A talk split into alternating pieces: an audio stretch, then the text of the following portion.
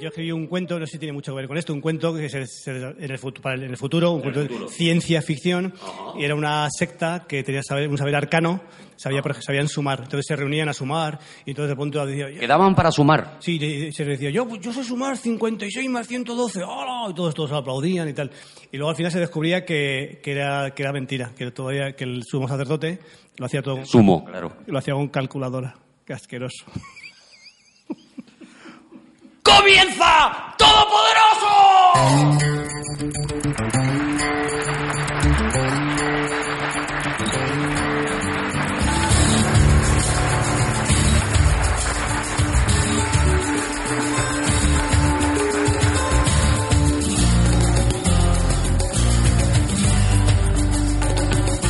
Bienvenidos todos al nuevo Todopoderoso, gracias por estar aquí. Gracias a la Fundación Telefónica por acogernos una vez más. Gracias. Sois muy buenas personas, de verdad. Quiero presentaros porque hemos tenido muchísima suerte. Ha venido arrastrando a un burro encima de un piano. Juan Gómez Jurado. Ha llegado con la mano llena de hormigas Rodrigo Cortés. Y ha venido con dos gallinas dependientes, Javier Cansado. Y ha venido haciéndose algo en los ojos, Arturo. ¡Ay! ¡Qué maravilla! qué- eh, ¿Os lo habéis pensado bien lo de lo de Buñuel eh, Todopoderosos? ¿Os lo habéis pensado bien? ¿Estamos seguros de que queremos hacer el programa de hoy sobre Luis Buñuel? ¿Estamos todos seguros en eso? Somos muy partidarios. Sí. Yo fundamentalmente soy partidario de su etapa mexicana. Ah, Yo digo... ¿te vas eh, a centrar en, en su etapa No, mexicana? no, yo Eh, digo, yo digo la J y la X a la vez, mexicana. Ah, mexicana, ¿no? Lo dice un poco como de, No lo tengo- de cajera de supermercado, ¿no? Es que no, soy un poco chonique. Buenas tardes. No, no tengo claro si, si, se pone, si pone X hay que, decir, hay que leer J, Ajá. entonces eh, siempre digo México. México. Pues yo me voy a centrar en la etapa mexicana. Bueno, menos mal que nos queda un ratito para llegar a la etapa mexicana porque yo me voy a romper la garganta, si no... No me puedo creer que estamos haciendo una cuarta temporada de esta mierda. No, no, no, no, esto es increíble, esto es increíble. Es, es vergonzoso, es vergonzoso y es surrealista sobre todo, que es un poco por lo que yo creo que, que estamos inaugurando esto. Rodrigo Cortés, ¿te parece bien lo de... Estamos a tiempo de cambiar, o sea, que de repente hacemos otra cosa y hacemos Sí. mm, los fruitis, por ejemplo, ¿sabes? Y nos hacemos un programón sobre los fruitis que, que hay cositas que sacar. Si conseguimos que después de escuchar este programa la gente no vuelva a usar el adjetivo surrealista con la alegría con la que tú acabas de hacerlo, Sí, señor. Sí, señor. Podemos Quitemos alegría a la gente. Oye, y decís- Restemos alegría. ¿Decir surrealista o subrealista? Bueno, pues vamos a ir poquito a poco. Vamos a ir poquito a poco porque ya veo que la cosa se va complicando. Vamos a ver, surrealismo, ¿qué es? Bueno, yo creo que es surrealismo, es SU, ¿no? Es eh, sin, sin la B, ¿no? Es surrealismo. Sí, eso es uno de los principales problemas, que la gente no, no sabe lo que es el surrealismo. Venga, pues empezamos por ahí, ¿qué os parece? El, el surrealismo, voy, voy a, perdón, pido perdón, voy a, voy a usar la lengua de Mordor. El surrealismo viene del francés Ajá. Sur, Empezamos fuertecitos, ¿eh, Juan? sur, eh, sur, que es por encima, o sea, no sub, como mucha gente entiende. Viene de superrealismo, ¿no? de sur, sur, sur, Sur, sur, sur. sur. Eh, Ja- Javi, ¿tú puedes, por favor, eh, Yo le- yo le acoplarte al francés? Yo le traduzco, sí. Vale. Efectivamente, y lo irrealismo, Realismo. que es, como su propio nombre indica, eh, Realismo. Eso es. Y la, la primera vez que se utiliza eh, la palabra surrealismo es en, en, bueno, en dos, dos obras del año 1917. ¿sí? ¿La primera vez fue en dos obras? A la vez. Es surrealismo Es que esto- total. Estaban en la calle de enfrente las dos obras utilizándolo y, y cuadraban. No, es que estoy intentando mm, recordar La cuál- gente decía, solo me da tiempo a ver un surrealismo, porque Hicieron- cuando cruzo ya han ¿Cuál- dicho el otro. Estaban primero? los autores enfrente cada uno de su máquina de escribir diciendo una, dos... Dos y realismo. Eh, la primera creo que es, si no me falla la memoria, no suele ocurrir, de mayo de 1917, Sí. que era Pa- Pagat, Qué mayo fue aquello. y eh, la otra es de junio de 1917. O sea, se llama muy poco. Una es Pagat y la otra es Las tetas de Tiresias. Tiresias, como sabéis. Perdón, la obra era Las tetas de Tiresia. Sí, las tetas de Y ahí no, el tío- Tiresias, Tiresias. Tiresias. Y ahí fue el que copió la palabra surrealismo al otro que lo había No, escrito no, en no, mayo. no, no, no, no, no, no, no le liéis. Eh, ellos no sabían que están haciendo el surrealismo. Es así. Ellos Correcto. no lo- no- y somos nosotros ahora, en tanto en cuanto, que hemos decidido llamarle surrealismo. Vale. Pero ellos no sabían que Ellos estaban lo- haciéndolo. Hombre, pero lo estaban nombrando, según pero- la teoría de Juan. No, Vale. no, nace. Él, no, perdón, vamos a ver, es que yo no tengo por qué defender a una persona que no quiero. Eh, pero, pero Juan ha, Juan ha dicho. Yo con esta frase despedía la temporada ya.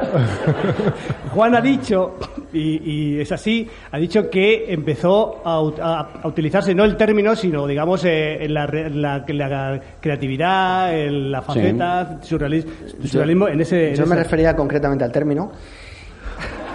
Vale. Y- te, va, te va te va ¿Ves, ves por qué no te queremos, Juan? te va a defender. que- bueno, ya. Y, y el- y además es que, de hecho, fíjate, las tetas de Tiresias. O sea, Tiresias era, como bien sabéis, el adivino, el adivino que eh, estaba viendo que los de, los de Troya iban a acabar mal. Ajá. o sea, hay una obra de teatro dedicada a las tetas de un adivino. Sí, él lo veía venir, es muy, muy gracioso. Tampoco la telebasura está tan mal ya, ¿eh? Es muy gracioso que lo viera venir porque era ciego. Entonces, eh, eh, el- Pues no es tan gracioso.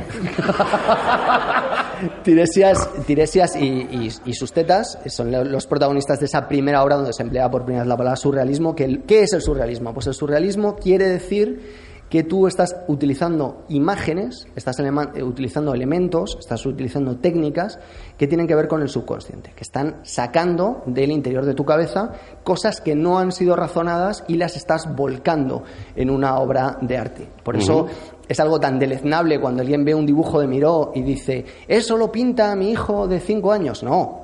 Eh, De cuatro. cuando tú, eh, cuando, Cinco años ya pinta mejor. cuando tú estás utilizando herramientas como la escritura automática, que es una de las primeras eh, armas del surrealismo, eh, tú puedes ser André Breton y hacer poemas surrealistas que cambian la literatura del siglo XX. André Breton, un poco el, el ideólogo del, del surrealismo. Yo, Sí, yo de- pongo estas pun- de- yo hago los pies de página. Las ¿vale? acotaciones cultas te Eso es, corresponden a eso ti. es. De, de ahí, de ahí parte. Y luego, eh, pues más gente que ha eh, utilizado la escritura automática, pues Ricardo Bofill Jr. Eh, cuando tú eres un genio y usas la escritura automática, salen unas cosas y Bueno, programas y de genios. eh, Exacto.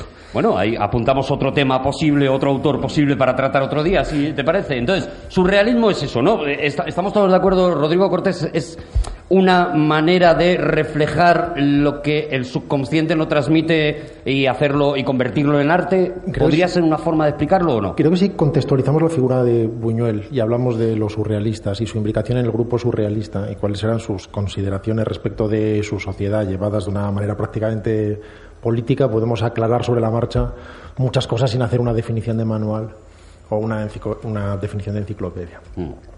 De hecho, Buñuel al principio se reía mucho de los, de los surrealistas, aunque empezó a practicar un poema ultra Ese es Buñuel riéndose, Juan, lo que has hecho, Sí, por las orejas. ¿vale? ah, surrealista. ja, ¿Por qué, se- ja. por qué cuando, cuando se está contando que alguien se reía mucho, dice, y llego a casa y me encuentro allí a mi mujer, ja, ja, ja, ja, ja, ja", Y nadie se ríe así.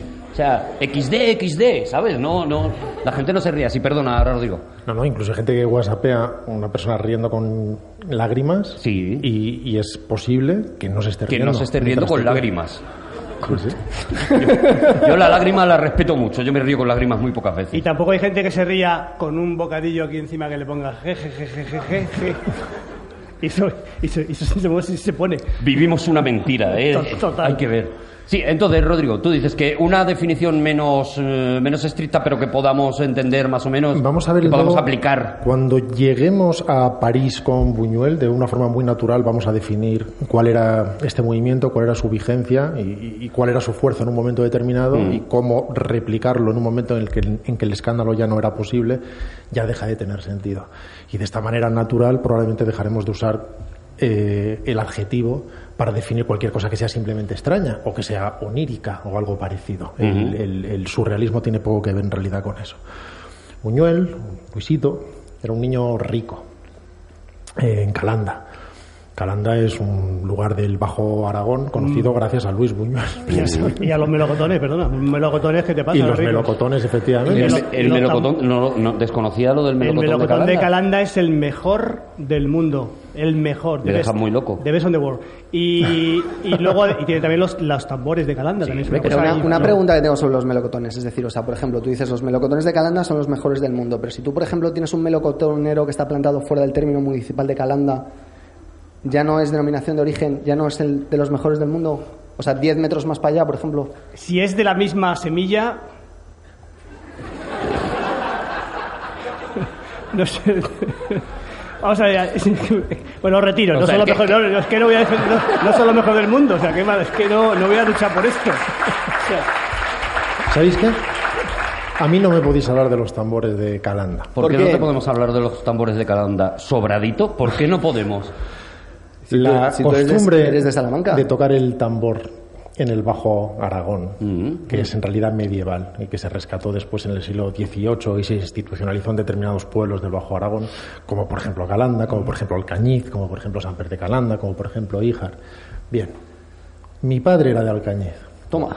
toco, ahí- toco, ahí ya- toco, toco, ahí ya- total, total. y yo tengo, yo poseo, Puntito en boca. tengo en mi poder fotos muy embarazosas de pequeño tocando el tambor, Perdóname. ¿Disfrazado? Disfrazado. Perdóname, fotos que yo he visto, ¿vale? Porque, porque me tengo que, que documentar de esto. ¿Tú meriendas con y Rodrigo es, Cortés? eh, y aquí, pues, eh, evoco a la radio, a la fuerza de la radio, para que la gente imagine a Rodrigo Cortés con una especie de eh, ¿cómo lo, cómo lo una, una especie de toca de, de enfermera, ¿vale? Precioso, Colocado en la cabeza Pero y como tocando por detrás a lo egipcio. con una especie de caída hacia atrás, efectivamente, un traje que prácticamente es un camisón, perdóname que me repete, Sí, que, que me- que- que- una túnica. Es una especie de, de túnica y ahí hay un pequeño Rodrigo Cortés con un tambor pequeñito eh, y una cara de decir, ya lo sé todo, pero todavía no he llegado a todopoderosos, ¿vale? Vale, no, pero entonces, por concretar, entonces, Rodrigo Cortés, eh, tú tocabas el tambor vestido de mamarracho. Continuemos.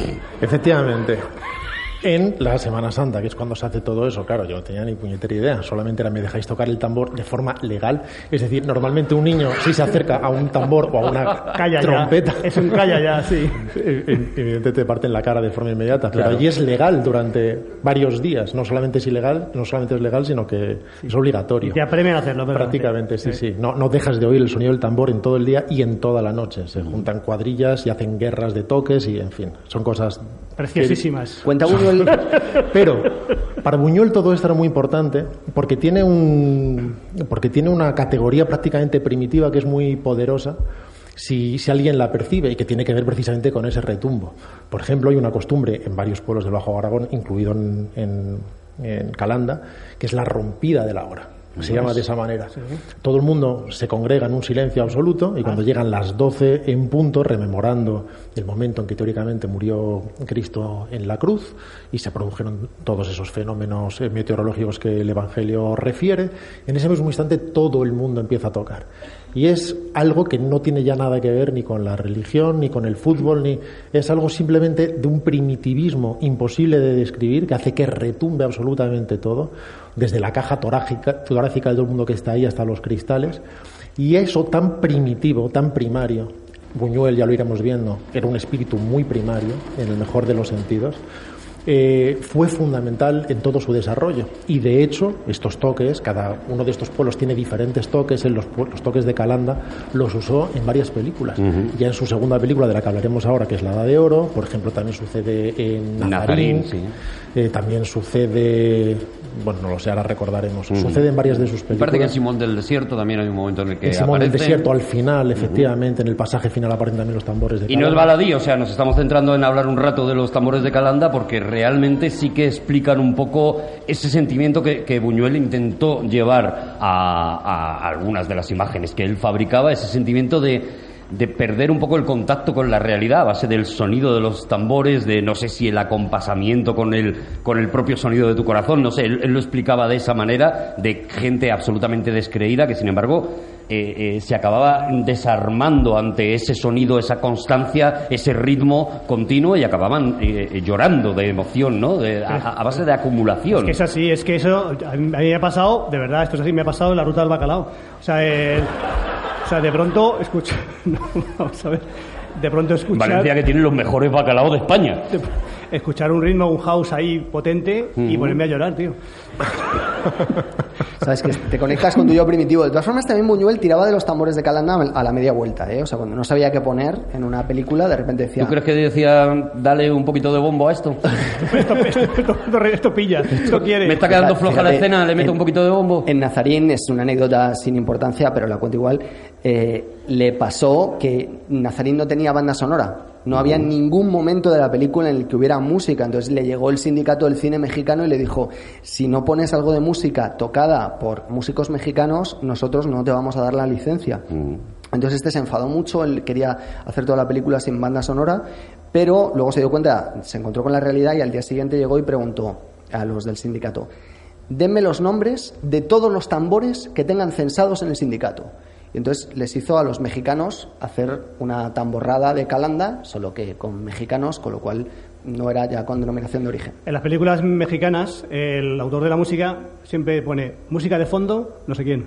O sea, no es eh, esta, esta eh, enjundia que veamos nosotros. Banda sonora. no, no, es música de fondo, no sé quién.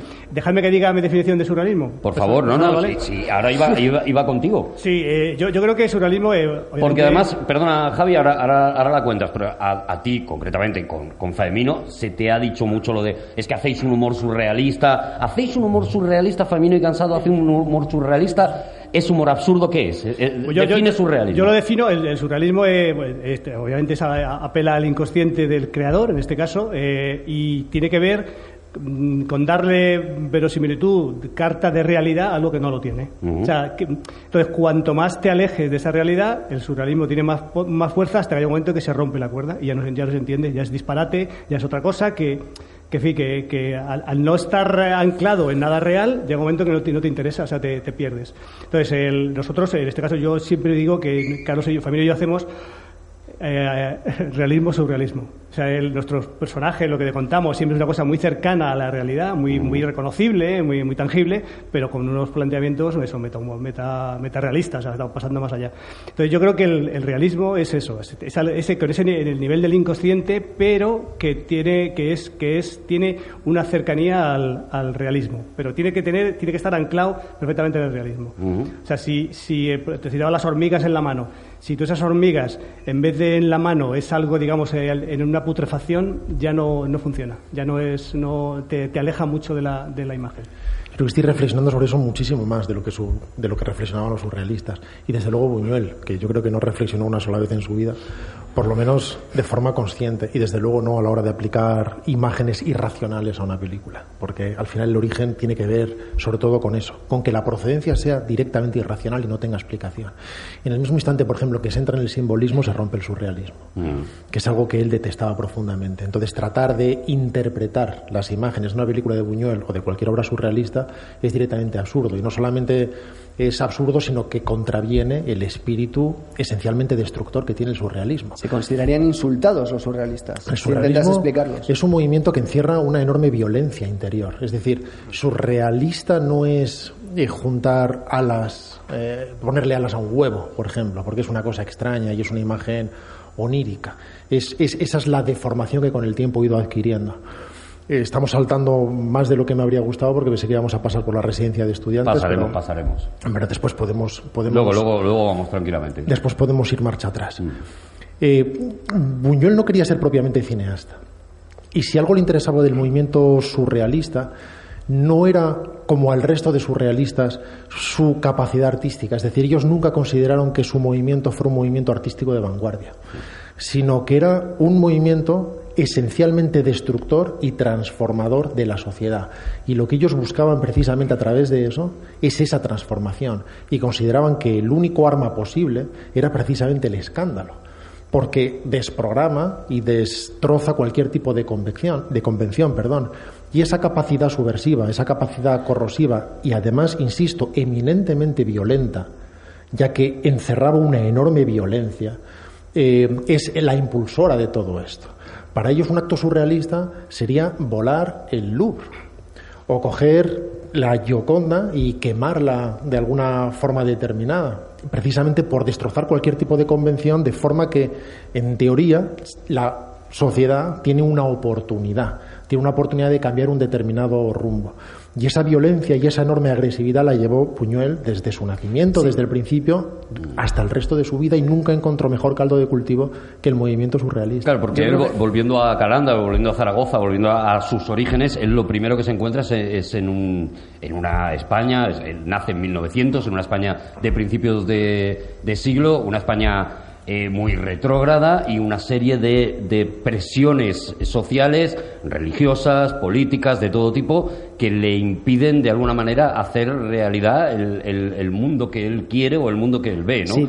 Antes de que él le dé nombre a eso y vaya a la residencia de estudiantes y demás, él ya entiende que la vida se divide un poco entre las cosas que quieres hacer o que tu, yo más primitivo quiere hacer y lo que la sociedad te obliga a hacer y cómo la sociedad te obliga a comportarse. Es que hay, que explicar de dónde viene Buñuel y es, por eso es tan relevante el que, como decía Rodrigo antes, que este señor nazca en Calanda, en el Bajo Aragón, siendo el hijo de un indiano rico, teniendo una casa a la que iba prácticamente solo a veranear y en la que era testigo, eh, sin embargo, de la pobreza eh, terrible a, la que ignoraba completamente que pasaba a su lado mientras ellos iban en el carruaje y había niños que muertos de hambre que iban a pedirles al carruaje. ¿no? Él nace el 22 de febrero de 1900, iba con el siglo, por tanto, y eh, obviamente.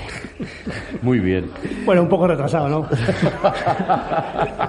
el, caso, el caso es que eh, él define su infancia y todos esos, esas, esos años que pasa en el Bajo Aragón como un contacto muy cercano, como decía antes Rodrigo, con una España medieval eh, que él dice que la Edad Media en Calanda termina en el siglo XX, que hasta entonces lo que había era una sociedad feudal e, extraordinariamente pobre, extraordinariamente condicionada por la religión y también extraordinariamente eh, condicionada por el sexo. Es decir, para él sus eh, etapas definitorias de, iniciática son eh, el descubrimiento del sexo, esa, etapa para él con 14 años, que además es cuando pierde la fe en la que empieza a darse duchas más largas, em, y a interesarse por las primas.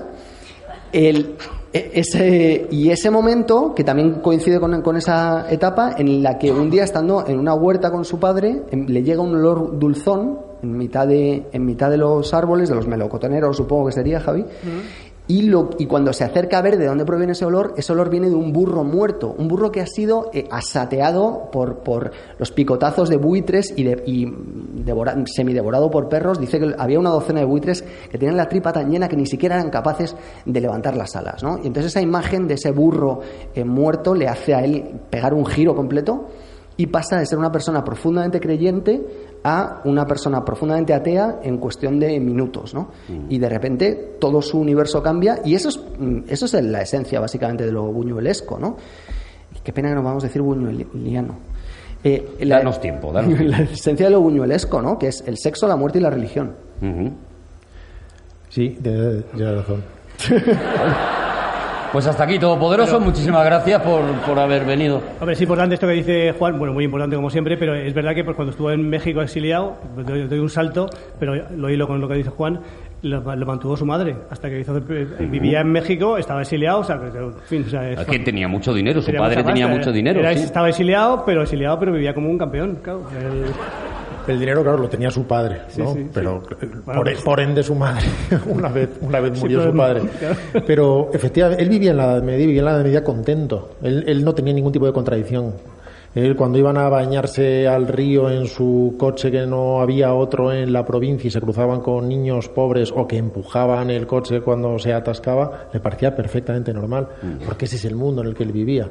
Además, él tenía esa vocación transformadora que no es eh, puramente social y benévola, porque él, él huía absolutamente, de hecho no, no lo sentía de forma interna, de, de, de, la compasión de forma directa. Él era muy brutal y su cine era muy brutal. Y la enorme fuerza que fue adquiriendo el cine de Buñuel es precisamente la de su libertad, la de ser capaz de asumir aquel mundo que generaba su imaginación y no imponerle dominaciones o no imponerle eh, yugos morales, sino dejar que fluyera con la enorme fuerza imparable de la irracionalidad. Y esa es la fuerza enorme que empezó a, a, practicar desde el primer momento. Él jugaba a dar misas porque es lo que se hacía en ese momento. La religión era muy importante porque era muy importante en ese momento. Su madre era profundamente creyente y él evidentemente fue educado de esa manera. Eso es lo que le hizo con el tiempo decir que él era ateo gracias a Dios y considerar además que esta era solo una contradicción aparente él llegó a decir también con el tiempo que cualquier cosa que no fuera cristiana no le resultaba interesante.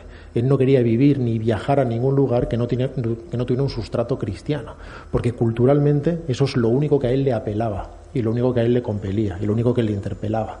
Cualquier otra cosa que no fuera eso no la entendía. Y la referencia a la religión es constante. Es, es superficial reducirlo a anticlerical, por ejemplo, ¿no? como sucedió en sus primeras obras. Y de hecho incluso hay obras que, que son muy sarcásticas en, un, en, el, en el sentido religioso, como puede ser la Vía Láctea, como puede ser el Fantasma de la Libertad, que sin embargo muchas veces desde tesis más ortodoxas han sido eh, muy arropadas por, por, por, corrientes cristianas, porque siempre se consideraba que en su cine había religión, nunca hacía un cine sin religión y un cine de espaldas a la religión. Lo que no hacía es un cine profundamente creyente porque no era creyente sobre nada en absoluto, era un absoluto descreído. Y después de la ceremonia del burro no hizo otra cosa que recordar o dejarse eh, impresionar por todas esas imágenes y devolverlas eh, en su vida real y posteriormente al cine de la forma más directa e irreflexiva posible. Él nunca trataba ni siquiera de discernir o discriminar cuáles eran los mecanismos de la creatividad que habitaban dentro de él. Simplemente se dejaba llevar por esos impulsos. Eh, esto es lo que hizo posiblemente que coincidiera con gente tan dispar y sin embargo tan interesante en un momento tan fecundo, cuando después de estudiar en Zaragoza, que es donde él vivió realmente su infancia, no en Calanda, a donde iba de vacaciones y a tocar el tambor, fue a Madrid y fue a la residencia de estudiantes donde se dio una de estas improbabilidades estadísticas absolutas. ¿De qué manera puedes coger a un montón de julianes, meterlos en un sitio y que resulte que uno de ellos es Dalí y otro de ellos es Lorca y otro de ellos es Alberti y otro de ellos es Buñuel. Es, prácticamente impensable. Es que no había otro sitio donde ir también, o sea que... Déjame que diga una cosita que, que, que, que eh, complete. Buñuel, hasta de muy mayor, se vestía de cura. Le, mm. le, encantaba ir a los sitios vestido de cura y le parecía fascinante hacerse pasar por cura, le encantaba. Y al hilo de, de la residencia de estudiantes, quiero recomendar una novela de Antonio Orejudo, no sé si la conocéis, Fabulosas narraciones por historias, mm. que es trata se desarrolla las residencias de estudiantes y es desmitificador en el sentido de que te, como te lo acerca, cualquier cosa a la que te acerques siempre pierde un poco de, de mito y es eh, y está y salen todos los personajes salen todos todos estos personajes y es, es fabuloso. Y efectivamente es que es, un, es una es una en fin, es una conjunción claro, de que, planetas pero claro es, es que fue una confluencia pues eh, don Buñuel se enfadaría a lo mejor si digo mágica pero es verdad que se dio de repente una, una confluencia de una serie de, de mentes. Además pensando en una misma dirección o, o, aunque fueran en direcciones distintas, de alguna manera acabaron pensando de un, en una dirección y parecida. Sobre todo no es que eh, de forma natural confluyeran unos cuantos listos de la época juntos, sino que algunos de ellos eran directamente genios uh -huh. y, y, mentalidades únicas en la historia de España. Eso es lo que lo hace, lo hace tan improbable. Uh -huh. No solamente que se juntaran seis personas inteligentes, sino que algunos de ellos, cada uno en su disciplina, eran prácticamente la cima de sus. Y eran, de... eran muy amigotes, además, muy amigotes, se tomaban eh, calvados. Sí, se, tomaban, se, tomaban su Cal cosita. Calvados, a lo mejor, si eran, si eran pobres los pobres. Era que, que los, pobres los de la residencia de estudiantes. No, pero no tenían, no tenían dinero para tomar calvado. El calvado es un vino portugués.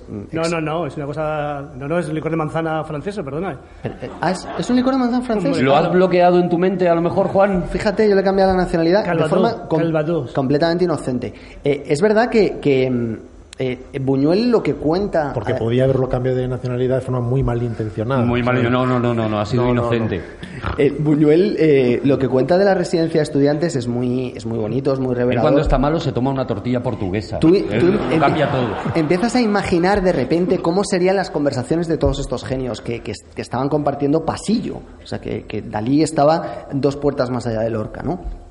Pero Buñuel, mientras que sí que habla de la energía que se recibió en aquellos años, luego le pega una vuelta, eh, tal y como es él, precisamente hacia lo desmitificador, como decía Javi, ¿no? que de repente él dice, pues si nosotros lo que hacíamos era quedar para beber. Y es verdad, de hecho formaron sí, una... Eran, eran golferos, eran golfos, eran personas golfas estupendas, encantadoras, genio, pero eran golfos. Buñuel era, Estaban en la edad de ser golfos. Era un poco el Charlie Sheen de la residencia de estudiantes. Mm. Él se recogía bastante tarde y de hecho formó la famosa Orden de Toledo, que era un grupo de gente que lo que hacía era, como no tenía pasta para mucho más, se iban eh, los, los sábados y los, y los domingos a Toledo a meterse dieces de vino. Dieces son pequeños vasitos eh, de 10 céntimos y a base de 10 de vino pues eh, se cogían un pedo enorme y después se volvían al día siguiente. O sea, eso era un poco... De Diezuki con mis Lokis, que ahí fue la primera vez que se dijo, de hecho. ese es, o sea, eso es un poco el desarrollo cultural de Buñuel de sus fines de semana.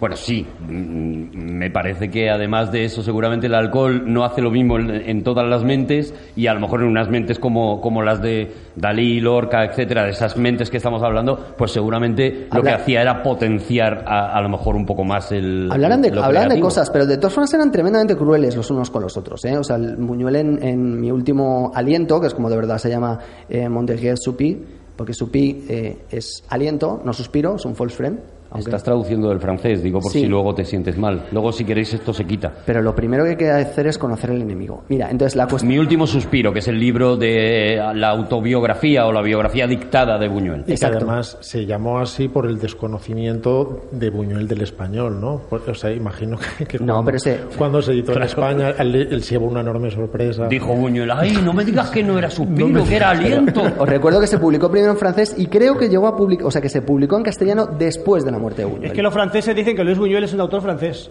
Sí, eh, también lo dicen de Picasso, pero los franceses dicen muchas cosas. El caso, el caso es que... Eh, estamos todo el rato en un terreno que, claro...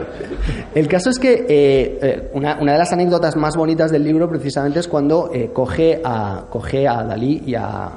Lorca coge a Dalí y a Buñuel y mm. les lleva al gimnasio para leerles una, una poesía. Tengo, otra nota de una, una, poesía que, que, él, que, él estaba, que él estaba escribiendo. ¿no? Entonces empieza a leer y cuando iban por el tercer párrafo dice, para Federico, es una mierda. Que es, o sea, qué huevos hay que tener para decirle a Federico García Lorca, esto es una mierda. Pero es que efectivamente era una mierda. Entonces, por eso le paro. ¿Y Lorca, Lorca dijo, pues tienes toda la razón del mundo? o se empeñó como si fuera un tuitero? No, no, no, lo, lo rompió, lo ah. rompió. Era un tío con ah. mogollón de sencillez. Lo rompió y dijo, esto no vale. Hay otra anécdota apócrifa, una, no sé si es apócrifa o es real, que dice que Dalí, este, Lorca le convenció a Dalí para tener relaciones mm. y Dalí dijo que nunca más. No, ya con lo que sea, ¿no? Es, falso, es falso. Dalí... Bueno, es apócrifo. He diciendo que a lo mejor era Una tarde tonta la hemos tenido todos. Dalí era asexuado y Lorca, por quien, de quien de verdad estaba enamorado, era de Buñuel y de hecho eso llevó a algún tipo de fricción entre ellos, pero no me refiero a la física. Cambio la anécdota por Buñuel entonces, ¿vale? Eh, no vale subirse a carros. luego se monta, Javi, no te preocupes, luego se monta. Buñuel sería, sería radicalmente homófobo si este fuera un término que se considerara en la época, mm. porque no se consideraba en absoluto a los homosexuales se les llamaba directamente pederastas. Pederastas, eso es terrible leerlo en el libro, como la palabra pederasta y la palabra homosexual eh, se podían utilizar de manera sinónima, una cosa estremecedora. Y, y, de hecho él habla del momento en el que puso frente a él a Lorca y le preguntó si efectivamente era pederasta porque no podía creérselo. Y cuando escuchó la respuesta quedó absolutamente no solo escandalizado sino enormemente decepcionado. Aunque después lo fue superando. Lo mismo sucedía después en París, ya llegaremos ahí con el movimiento surrealista. Eh, veían muy mal la homosexualidad. Estaba muy mal vista, igual que estaba muy mal vista en el comunismo y había unas implicaciones entre el comunismo y el, surrealismo en ese momento muy, muy fluidas, por el, decirlo. El otro día leí que el, que el Che Guevara hizo el primer campo de concentración para homosexuales. Mm. El Che Guevara. Claro. Y de hecho, cuando había un surrealista eh, homosexual siempre era luchando, combatiendo serlo, o sea, eh, por decirlo de alguna otra manera, desde el punto de vista de la época, tratando de curarse. Así que era un mundo muy diferente, desde luego, y que convendría, por otro lado, no juzgar con los conocimientos o con la posición moral actual, porque estamos hablando de planetas distintos. Es que estamos hablando del pasado y el pasado es siempre otro lugar. Y sin embargo, sí que eh, Buñuel sí que supo trascender a todas esas ideas de, de- temporales, porque sus películas no reflejan para nada, o sea, sus películas siguen siendo perfectamente actuales, seguramente por lo que antes decía Juan, de que, de que se basó en ideas muy, muy básicas, ¿no? En la religión, en el sexo, en, en la lucha de la cultura contra lo primitivo, no se, no se metió en temas coyunturales que hoy en día sí que nos resultarían bastante más, eh, bastante más peliagudos, ¿no? De, de ver, como nos pasa con otro, con otro cine, ¿no? Que de repente vemos, pues, pues esas películas en las que, por ejemplo, se trata a, los negros de una manera determinada porque era como se trataba en esa época. No ocurre con las películas de Buñuel, ¿no? Seguramente se, supo salir de su tiempo. Sí, él decía siempre que no le interesaba la política y sin embargo absolutamente todas sus películas pueden ser leídas desde un punto de vista político porque al fin y al cabo todas hablan de religión y la religión es lo más político que existe, no hay nada más político que, que definir qué es lo que uno debe hacer antes de ponerse a mm, mm, definir un ordenamiento social, ¿no? Pero bueno, que todas son cosas que él, a ver, él cuando se marcha de, de, em, de España, de la residencia de estudiantes, ya en los albores de que estallase la guerra civil, empieza a viajar cada vez más a París, eh, él empieza a descubrir un mundo que no era para nada lo que él había visto. O sea, ya eh, para él la diferencia entre Zaragoza y Calanda es como de aquí a Plutón. La diferencia entre mm, Zaragoza y Madrid, imaginaos, y, y más en la No, imaginaos, no, vete dándome, vete dándome planetas. Del uno al diez. Por Bueno, favor, pues Juan. después de Plutón, la, la, eh, galaxia de Andrómeda y, de- y después de... Y desde Madrid, desde a París. Madrid a París, eh, ¿en qué planeta, dónde, dónde Pues estamos mira, ya? voy a utilizar una... ¿Ya estamos en Tatooine? voy a a- lo mejor No, voy a utilizar Canis Majoris, por ejemplo, es la estrella más grande conocida por el hombre. Canis Majoris, ¿no? Sí, es unas 50.000 veces el Sol. Pero siempre nos referimos a la distancia sideral de aquella época, porque hoy día no hay tanta. Claro. Cuidado con esto, ¿eh? hoy No, no, cuidado con esto. No, no, a mí, oye, Canis oye, Majoris me suena a discoteca de polígono, perdona que te diga, no, no me suena a planeta, ¿eh? Pero de verdad, un poquito de astronomía, Arturo. Bueno, el caso es que se, se marcha, se marcha a París y de repente su mundo cambia. O sea, él se da cuenta que está en otro, en otra galaxia, nunca mejor dicho, en otro universo, en Mira. y se encuentra con cosas que, que le permiten hacer, o sea, vivir y cambiar su mentalidad y una libertad que él no había conocido antes, ¿no? Tengamos en cuenta que él no era un cineasta, y de hecho él tardó muchísimo en ser cineasta. Eh, ahora cuando, y ahora lo haremos, hablamos del perro andaluz o hablamos de la Edad de Oro, parecen dos obras mayores o fundamentales desde el punto de vista historiográfico, pero no nacieron de esa manera, ni son las dos primeras películas de un cineasta de raza. De hecho, él no volvió a rodar hasta que tuvo que hacerlo por necesidad, y nunca se consideró a sí mismo puramente un cineasta. Él no abrigaba esta vocación. Él vivía la residencia de estudiantes, eh, estudiando una carrera que no tenía absolutamente nada que ver como es, con esta, admiraba mucho a sus amigos, él siempre era esto que llamamos amigo de sus amigos, era enormemente amigo de sus amigos, los defendía a muerte, pederastas o no, y de hecho él tenía una enorme admiración por Lorca, y él consideraba que Lorca era una obra maestra en sí mismo, y que la gran obra maestra de Lorca era él mismo, que él era un personaje absolutamente fascinante, que conseguía hacer que el arte brotara de lo que él era, de cuánto él era, tanto fuera sentándose al piano como recitándolo con la fuerza de el mejor actor, como escri- escribiendo, aunque él no era un gran admirador de su poesía, aunque sí muy admirador de, de parte de su poesía, como simplemente relacionándose a, a través de su carisma.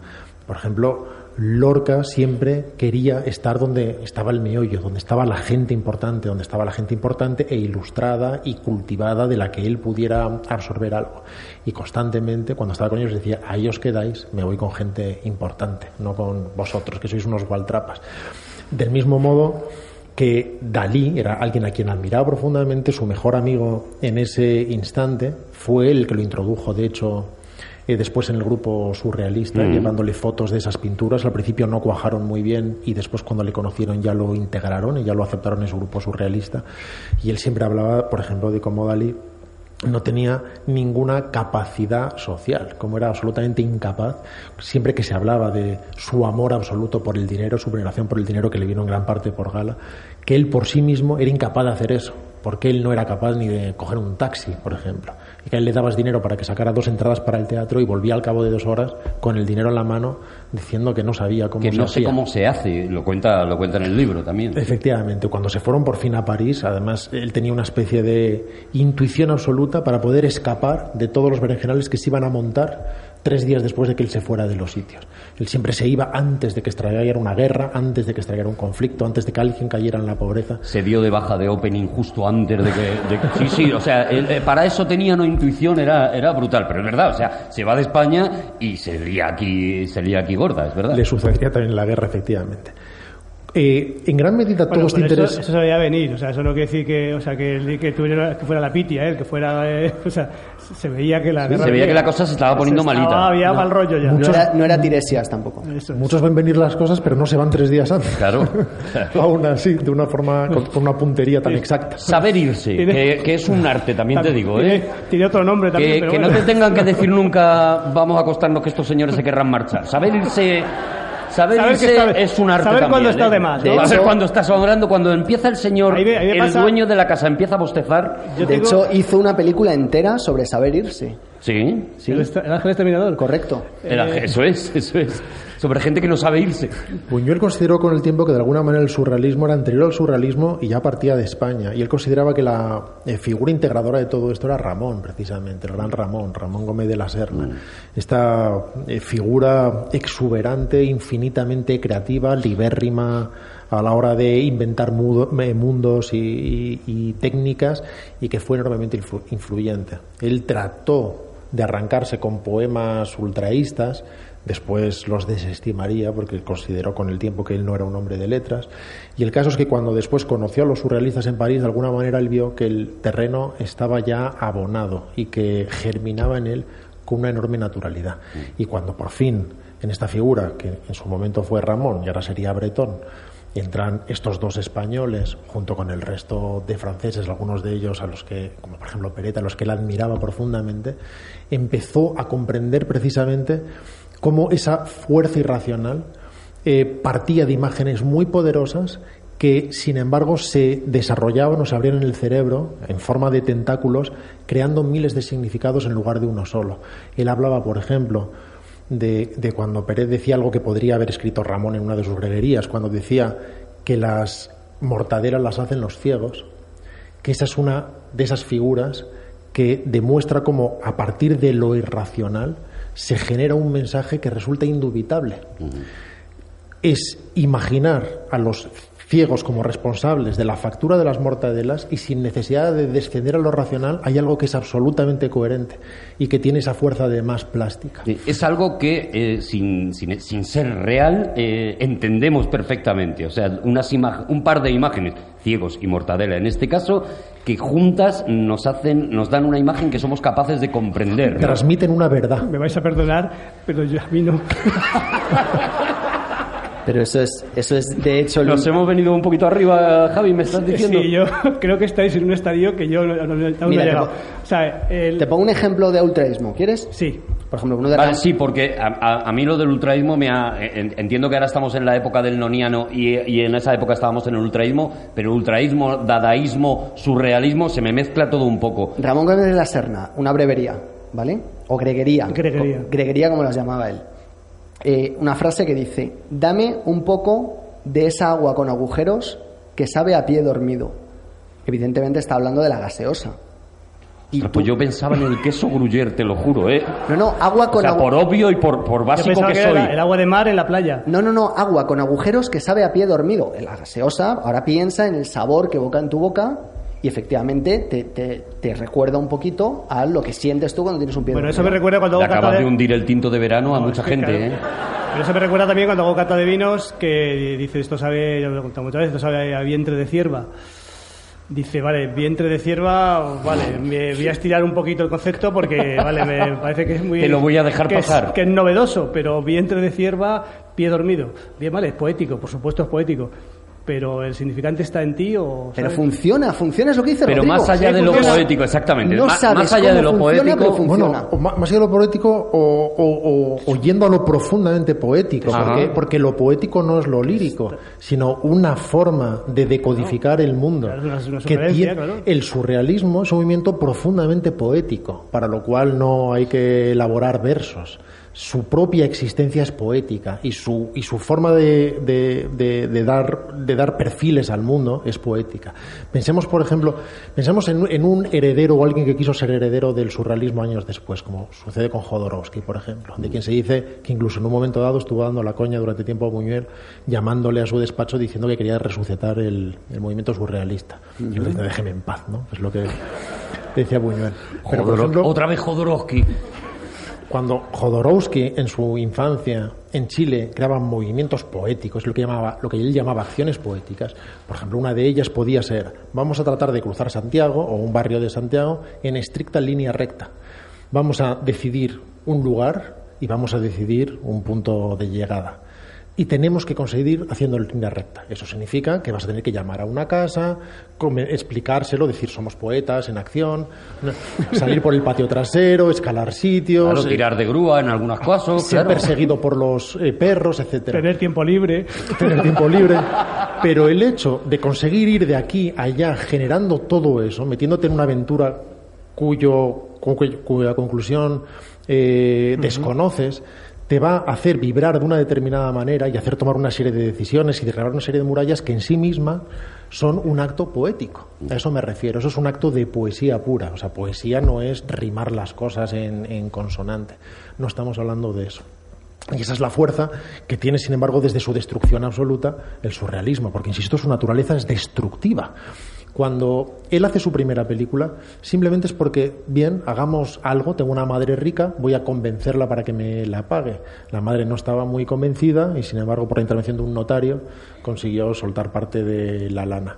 Y él, con Dalí, decidió precisamente establecer un guion en el que solamente valían las imágenes de generación estrictamente irracional, no, no, no, se admitía ninguna cosa que pudiera tener cual, eh, cualquier tipo de explicación y se descartaba de inmediato lo que pudiera tener un valor simbólico. Pero ahora, ahora hablas de la edad de oro, de, o sea, perdón, de, del perro andaluz. Del perro andaluz. Sí, pero antes yo quiero que, quiero que entendáis lo que era Buñuel antes de llegar a este momento. Nosotros ¿vale? ten, lo, los, los, tres lo tenemos que entender. Lo tenemos que entender. Por ¿no? favor, es muy importante. Eh, eh, Buñuel, va, o sea, lo que hace con los surrealistas, básicamente, es ir a cafeterías y beber alcohol. Y, y luego ir de prostitutas. O sea, es, eso es un poco el planteamiento del movimiento surrealista para Buñuel. Buñuel no estaba haciendo nada, no producía, no, hacía, no escribía, no hacía poesía, no hacía nada. Se fijaba mucho, se fijaba. Claro, pero estaba, Él- estaba, estaba asimilando. Él escuchaba, él recogía, Mm. él recogía, él recogía. Y de hecho, lo primero que cuenta es que cuando ya él se ve ante la necesidad de hacer algo, porque su Porque ya le decían, hombre, Buñuel, es que algún día podías pagar tú. Lo que, lo que hace es efectivamente ir a buscar a su madre, pero cuando su madre le manda las 25.000 pesetas, porque tal y como dice Rodrigo, hay un notario que le dice, oye, que en el cine se puede ganar mucho dinero. Mm. Eh, mira Chaplin, por ejemplo, que se ha comprado mm, 227 casas unifamiliares.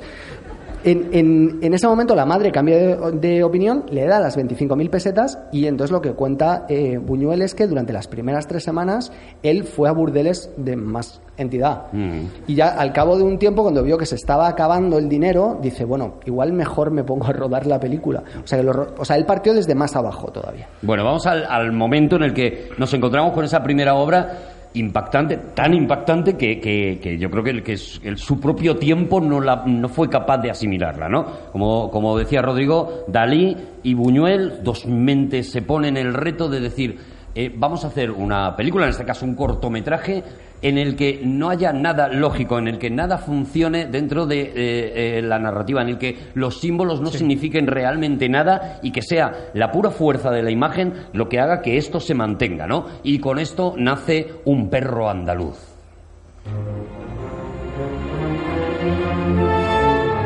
...1929... y la gente se encuentra pues con esa primera escena mítica en la que en la que vemos ese ojo cortado por la navaja, primero esa luna atravesada por una nube, una nube fina y luego el ojo cortado cortado por la navaja a la vez eh, siguiendo la misma trayectoria que, que la nube. Déjame, déjame que diga una cosa antes. Eh, yo creo que eh, dices que es un corto, pero es que es im- importante que sea un corto. Ujú. O sea, una película de ese, de ese estilo no resiste, no resiste un hora y media. O sea, tiene que ser algo, porque es tan impactante, son imágenes. O sea, si tú concatenas hora y media de, de imágenes de ese estilo, llega un momento que pierde fuerza. que pierde fuerza. Tampoco duraban más las películas en ese ese momento, o las, las, hay que sí, ¿eh? pero una película larga era una película de una hora y de hecho La Edad de Oro, que sin embargo mantiene técnica o espíritu, es más, es, más, larga. dura casi pero, una hora. Pero entiendo lo que quieres decir y tienes razón. Una hora y cuatro minutos. Durante dos horas a ver eso no, no tendría esa fuerza. Y él, cuando proyectó la película, ahora podemos saber en qué condiciones se rodó, si, si es estrictamente necesario, eh, él ponía en un gramófono la película, eh, la música, ponía tangos, mm. Música clásica, lo que fuera necesario, y se cargó los bolsillos de piedras esperando la reacción furibunda del público. Así se las gastaba el público y así se las gastaba Buñuel. Y en el momento en que vio que para su sorpresa y sin explicación posible la gente empezaba a entusiasmarse ante la radicalidad de esas imágenes sin explicación y provocadoras hasta lo infinito, dejó caer las piedras y, probablemente medio decepcionado. ¿Tú, llevas piedras a tus estrenos, Rodrigo? No, yo no llevo piedras a mis estrenos, pero muchísimas gracias por preguntar. Pero yo sí me llevo a mis firmas de libros, ¿eh? porque yo no sé cómo pueden reaccionar la gente. Bueno, a mí ya que saque, ya que saques el tema, a mí me han tirado piedras. A mí Perdona un momento. Sí, en el, acabamos Javi, te lo juro. ¿Te han tirado piedras? Ah, pero, pero no por ser yo, sino por, o sea, no, no la persona, sino eh, digamos el, el creador. Por... Yo iba un día por la calle este, Hermano Miralles, eh, García, Díaz por Lier, iba por, por General Díaz por Lier y de pronto eh, unos, iba unos chavales, mira, eso sale en la tele y no sé qué tal. Entonces me empezaron a tirar piedras. Digo, qué lástima no, te, no, llevar el bolsillo cargado o volver a mi barrio cuando yo llevaba, me hacía mis dreas, dreas. Porque les habrías contestado, Javi, en un momento, o sea, a ti te pilla porque ese día has salido con piedras en el bolsillo, por lo que sea, y tú les contestas. Yo hubo una época, hablando de surrealismo, que yo me paseaba por Madrid con una sartén. Yo llevaba una sartén por la calle. Siempre iba en autobús, donde fuera, con una sartén. ¿Por qué? Por si acaso. Claro, uno nunca sabe. Llevaba una sartén durante años, es así, o sea, es durante años iba a la facultad incluso y llevaba una sartén. A ver, pero una sartén no es cómoda de llevar, o sea, llevabas la sartén en la mano, llevabas una, mochilita. No, no, la llevaba en la mano, una sartén, una sartén pequeña, no una, no una paella, sino una sartén. de pequeñita, de huevo. Y me parecía que era algo, pues me parecía que tenía muchísimas, muchísimas posibilidades. Tenía y te daba por personalidad también, ¿no? Porque al final eras el de la sartén, ¿no? bueno, la gente la verdad es que pensaría que nos estaba carreando de un lado a otro. a lo mejor eras el loco de la sartén, perdona que te... bueno, era de otras cosas. Pero yo me, he paseado durante años. Por lo menos tres o cuatro años he llevado la, la sartén. Pocas piedras te han tirado, Javi, te digo, ¿eh? No, sé por qué os extrañáis tanto. O sea, los, chavales estos te dijeron, eh, ¿ese sale en la tele? Sale en la tele, sí. ¿Y te empezaron a tirar piedras? Sí. Mira qué bien te habría venido la sartén ese día, ¿eh? Mira. ahora, ahora, llevar. ahora cuando te ven, dice, ese sale en la tele y te empiezan a tirar tweets. O sea, no hemos cambiado ah, nada. También. Ah, ¿cómo ha jugado con...? Claro, es poético. No, no, no, sí, lo, he pillado, lo he pillado, lo he pillado, Juan. Ha hecho una metáfora. Ha hecho una metáfora buenísima, buenísima. Con Twitter. Todo parte de, un sueño, precisamente, de, Buñuel. Él soñó con, con esa eh, nube cruzando la luna y sajándola de alguna manera y el ojo cortado. Es el propio Buñuel el que vemos en el mm. cortometraje. Es el, propio director el que hace esa escena. Sajando ese ojo, que era el ojo en realidad de una vaca. Y, y, que menos mal y que cortó el mismo de hecho si lo veis ahora se ve perfectamente que, es el de una vaca sí pero la impresión es tal que ni por un instante miras más allá de ese ojo que, como si fuera un huevo eh, abierto, empieza a sacar fuera su contenido, una imagen de una fuerza enorme. La siguiente imagen de enorme fuerza procede de un sueño, sin embargo, de Dalí, que son las, las hormigas saliendo de esa mano. Y con ello todo lo demás. Cada vez que a él le preguntaban qué significaba eh, la película, él decía que era una incitación a un asesinato, por ejemplo o decía que era una incitación a la violación. Qué bonito, qué bonito. Cualquier otra cosa destructiva que no tenía nada que ver en absoluto con el origen de todo eso. Era una forma de quitarse de encima la respuesta de la forma más provocadora posible. Entre otras cosas porque en ese momento creían de forma firme en la fuerza del escándalo como, como elemento transformador. Y de hecho, él refiere muchas veces como años después, 20 años después, al encontrarse con Breton de nuevo en París, él estaba absolutamente desolado porque consideraba que ya no se podía escandalizar, que había acabado el tiempo del escándalo. De hecho, eh, Buñuel probablemente odiaría profundamente este programa, porque odiaba que hablaran de él, odiaba que la gente viera sus obras. Él decía que lo que le gustaría hacer cuando acababa una película era quemarla. Y eh, odiaría eh, más todavía el hecho de que se dieran explicaciones sobre cosas que él había generado para provocar reacciones y no explicaciones. Sí, pero eso es lo que por lo menos eh, creo que estamos intentando hacer. O sea, yo, a- yo, yo me quedaría muy contento porque para mí ha sido un complejo acercarme siempre a la obra de Buñuel pensando que de ahí tengo que sacar algunas series de verdades ocultas que este señor me ha escondido. A yo ver. me quedaría muy contento, perdona Juan, si mm, la gente que está escuchando este programa se relaja y dice, no, o sea, Buñuel realmente no quería nada más que darnos las imágenes y las conclusiones que saquemos nosotros son todas buenas. Las que cada uno saque de lo sí. que significan esas imágenes valen todas. No hay una única explicación de las hormigas saliendo, no hay una única explicación de la navaja cortando el ojo, sino la que La que tú, la que, la que te haya provocado a ti, esa es la buena, ¿no? Yo lo que creo que, o sea, lo que estamos intentando es precisamente no hacer eso, ¿no? No hacer la explicación de qué significaba, que por qué ponía eso, por qué los curas arrastrando los pianos o los, o, o- o- o los borricos, etcétera, etcétera, ¿no? Sino, bueno, que saquemos cada uno cuando veamos el- un perro andaluz, lo podéis ver, incluso está en YouTube. Está Está en YouTube, sí, en la, Pero en la- un- en la un- página de Radio Televisión Española también podéis ver. Un ejemplo, antes citaba Juana el, el ángel extermina- el ángel exterminador, en la que sale un oso, bueno, salen un- unas ovejas y sale un oso negro, ¿no? Entonces él le, dice, le- hay muchas teorías de qué significa el oso, el oso negro y tal. Y Buñuel dice, dice, no, yo estaba allí, fueron al rodaje uno con un, con un oso y decidí sacar al oso. Decidí sacarle y hicimos cuantos planos y los inserté. ¿Y, y qué quiere decir? Pues que hubo unos, trajeron un oso al- al- allí y todo lo cogí y lo puse y, cojo- Y que había un oso. unos planos y los inserté. ¿Pero qué quiere decir usted, maestro? Pues que había un oso y lo inserté. y. Ese es, es el discurso. Y sin embargo, las interpretaciones de la época decían que si el oso era el comunismo y las ovejas era el capitalismo, que si tal, pero eran todo, eran todos los críticos los que sacaban vez, eso. por alguna razón se sintió afectado por el oso. A lo mejor otro tío habría una canoa y no lo habría metido Claro, en la película. Claro. Por la razón que sea, pero él no meditaba sobre eso. Él sentía esa urgencia por usar eso, o por usar una repetición y decir, voy a ver esta secuencia dos veces. Y la voy a ver, voy a ver que los invitados entren dos veces. ¿Por qué? No sé. Que No Polina, lo el ángel exterminador, que no explore, porque que no voy a explore más eso, que no explore más eso. El ángel exterminador, perdona, te he cortado, Rodrigo. El ángel exterminador explora eso de repetir escenas de un punto de vista y tal, y dices, qué poco lo haces, cabrón. O sea, qué, qué cosa tan ¿Te bonita. estás enfadando un poquito con Buñuel ahora? Sí. Ahora si, tú- si te pilla con una sartén le das. Y- y- vale. En el culete, ¿eh? Vale, en el, vale, en el te- culete. y de, y- desenfadado. y de todas formas, eh, también quiero dejar una cosa muy clara. Eh, todo lo que dice Buñuel sobre Buñuel es hay que ponerlo en tela de juicio. Es decir, si a él le reventaba bastante que le estropearan las metáforas descubriéndolas, eh, probablemente si alguien estaba señalándole lo que él había querido decir, no fuera la persona que más te fuera a confirmar esa teoría.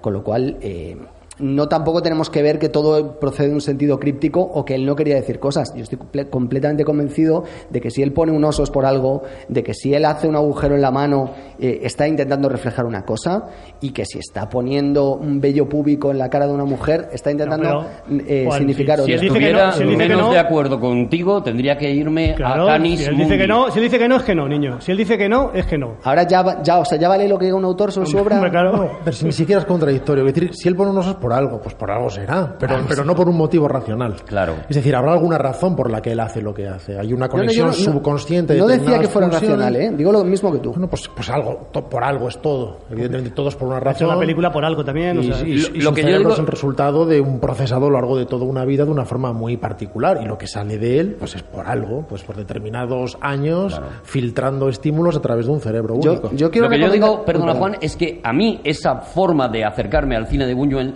eh, me lo convierte en un gozo. Y la forma que se ha tenido de acercarse con esa especie de obligación de voy a coger una libreta y voy a intentar traducir todo lo que este señor me quiere decir, eh, me lo ha convertido en algo, y como se trata un poco de que la gente se emocione con Buñuel, a mí me parece ahora, habiendo entendido eso, un gozo ver esas imágenes y decir, no tengo por qué saber lo que quería decir. Tengo que saber lo que me provoca a mí, nada más. O sea, eh, eh, no tengo que entender esta montaña rusa, solo tengo que disfrutarla, ¿no? Y eso es lo que de repente convierte al cine de Buñuel en un cine muy divertido. No digo de humor, pero muy divertido. Yo no voy a explicar el perro andaluz, podría hacerlo.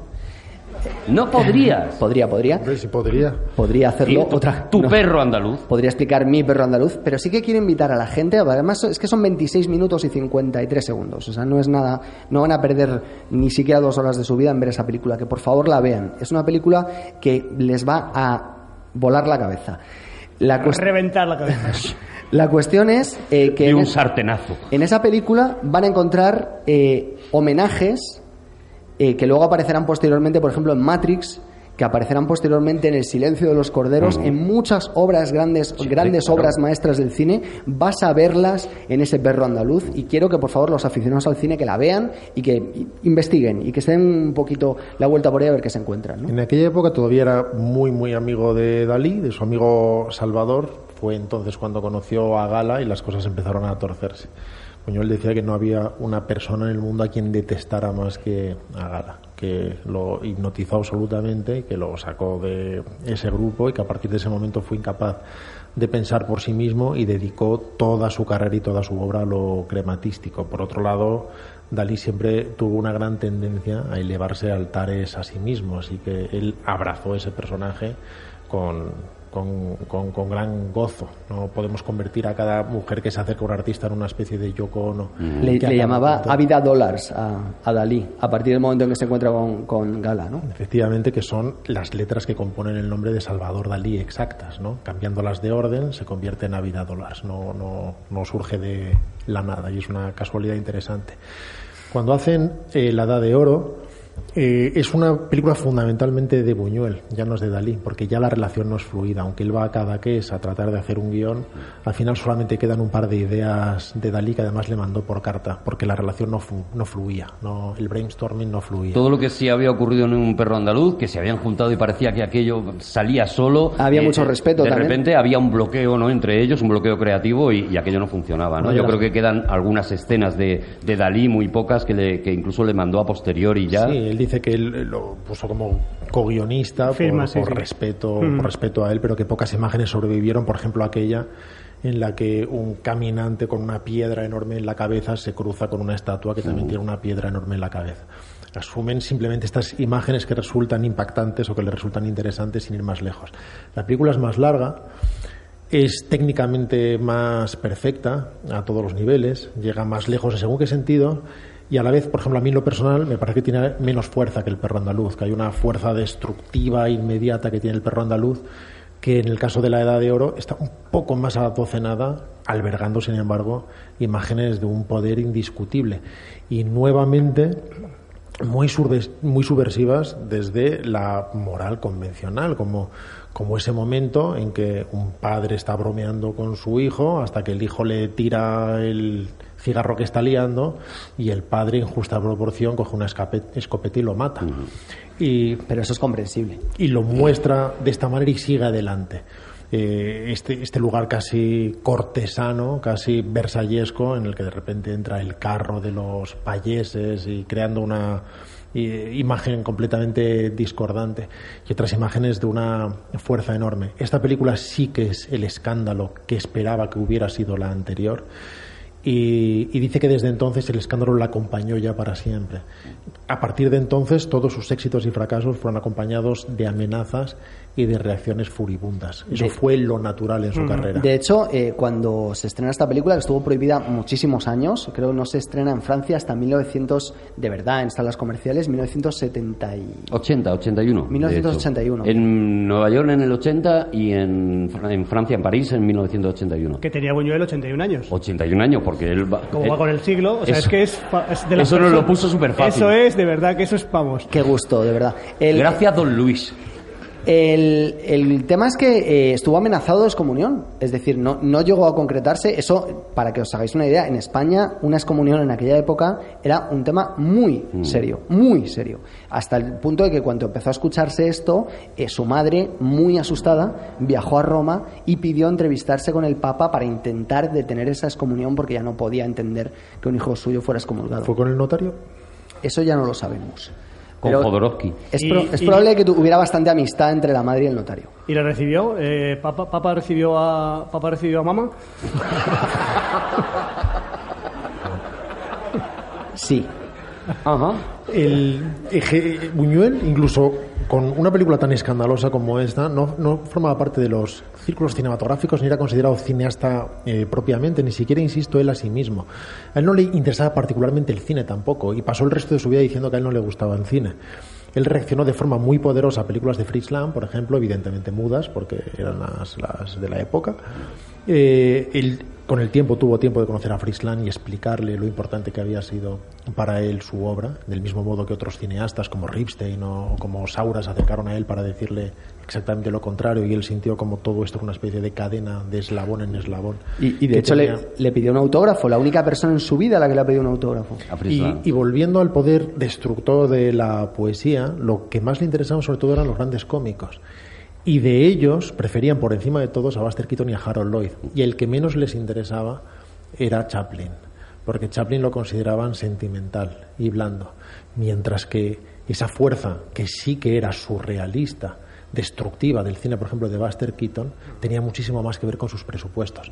Si nosotros pensamos ahora en una película como Siete Ocasiones, por ejemplo, pocas imágenes con una fuerza tan bretoniana como la de Buster Keaton huyendo de un ejército de novias. impresionante, Esa imagen plástica de ver a 1.500 mujeres vestidas de novia y como él huye de todas ellas y cae por la ladera y empiezan a rodar todas esas piedras, esa enorme fuerza destructiva. Pero él no consideraba, ni siquiera el movimiento surrealista consideraba que el cine fuera una disciplina donde el surrealismo tuviera mayor futuro, al margen de los experimentos que hacía Man Ray y que eran mucho menos interesantes. Cuando hizo estas dos películas, y con el tiempo dejó de rodar porque no era una vocación, insisto, el, el, el, el Buñuel cineasta nació muchísimo más tarde, años después en España, hizo un documental que es lo que podía hacer y para lo que le ofrecieron dinero, que es cuando hizo Tierra sin pan, como se llamó en, Francia, o Las Urdes, todo el mundo lo conoce como Las Urdes, Tierra sin pan, que es probablemente el precursor perfecto del cine de Michael Moore, que es como aquí se empezó de forma obvia a manipular desde el documental, porque es un... es una obra que no dice una verdad desde el, primer fotograma hasta el, último. El conflicto con el documental es pensar que pensar que es una que es que es, que es una hipótesis y los documentales son hipótesis, son tesis. O sea, es, dice, bueno, vamos a ver qué ocurre. No, no, no. Tú sabes lo que quieres contar. a priori sabes lo que quieres contar. Tú enfocas la cámara hacia lo, que quieres que salga y... Yo creo que lo, interesante, de la parte que sería más interesante del documental es ver la parte de cómo se ha llegado a hacer el documental. O sea, cómo, con quién has hablado, de qué manera has llegado a los, utilizar los resortes y tal. Pero el documental en sí, bueno, es una película, por supuesto, interesantísima, pero no es como, no tiene veracidad. O sea, no es algo... La, película, de nuevo, lo que consigue es un montón de escenas impactantes, pero es verdad que efectivamente como documental es una es, es muy trafullero, entre otras cosas porque la mayoría de las imágenes impactantes que vemos son preparadas mm, mm, perfectamente por Buñuel para que pasen. Y ninguna de ellas lo es sin la voz en off. En realidad las escenas sí no son impactantes.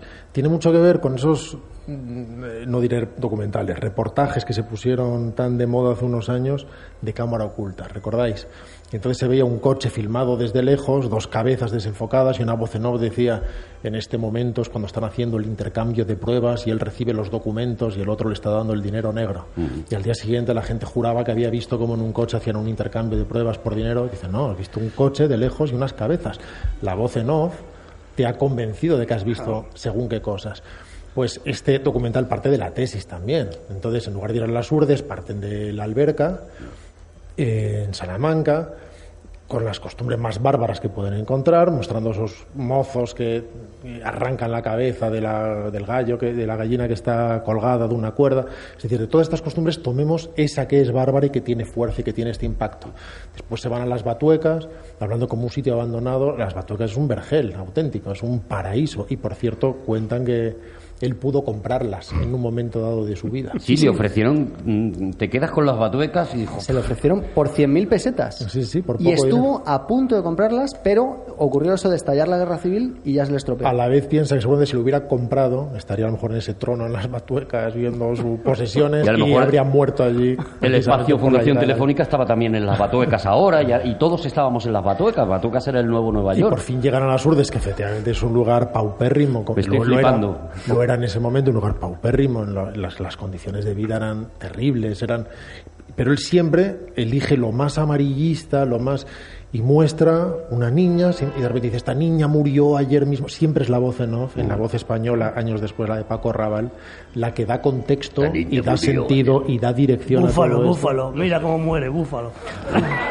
Lo clavas, Javi. Sí, y hago los acentos muy... Cuando hablemos, de, cuando hablemos del, del cine mexicano de Buñuel, vais a flipar. Estamos ya, estamos... Ah, porque imitas el acento Imito, mexicano. Pero, pero vais a pensar que os hemos ido allí. No, a, a mí el, tu Paco Raval me parece, vamos... Pero tiene, tiene mucho Estoy que ver... loco por oírte decir Milana Bonita. Tiene mucho que ver esto con que él, él ya había abandonado el movimiento surrealista por aquella época. O sea, él, él- El movimiento sí, pero el surrealismo lo llevó consigo. Pero sin la idea sido no, no, no, no, pero, pero él, él de repente dice, yo hasta, hasta este día de hoy he sido surrealista, creo que es el 6 de mayo de 1932. Que tenía Se 32 fue años. del surrealismo tres días antes de que lo cerraran también.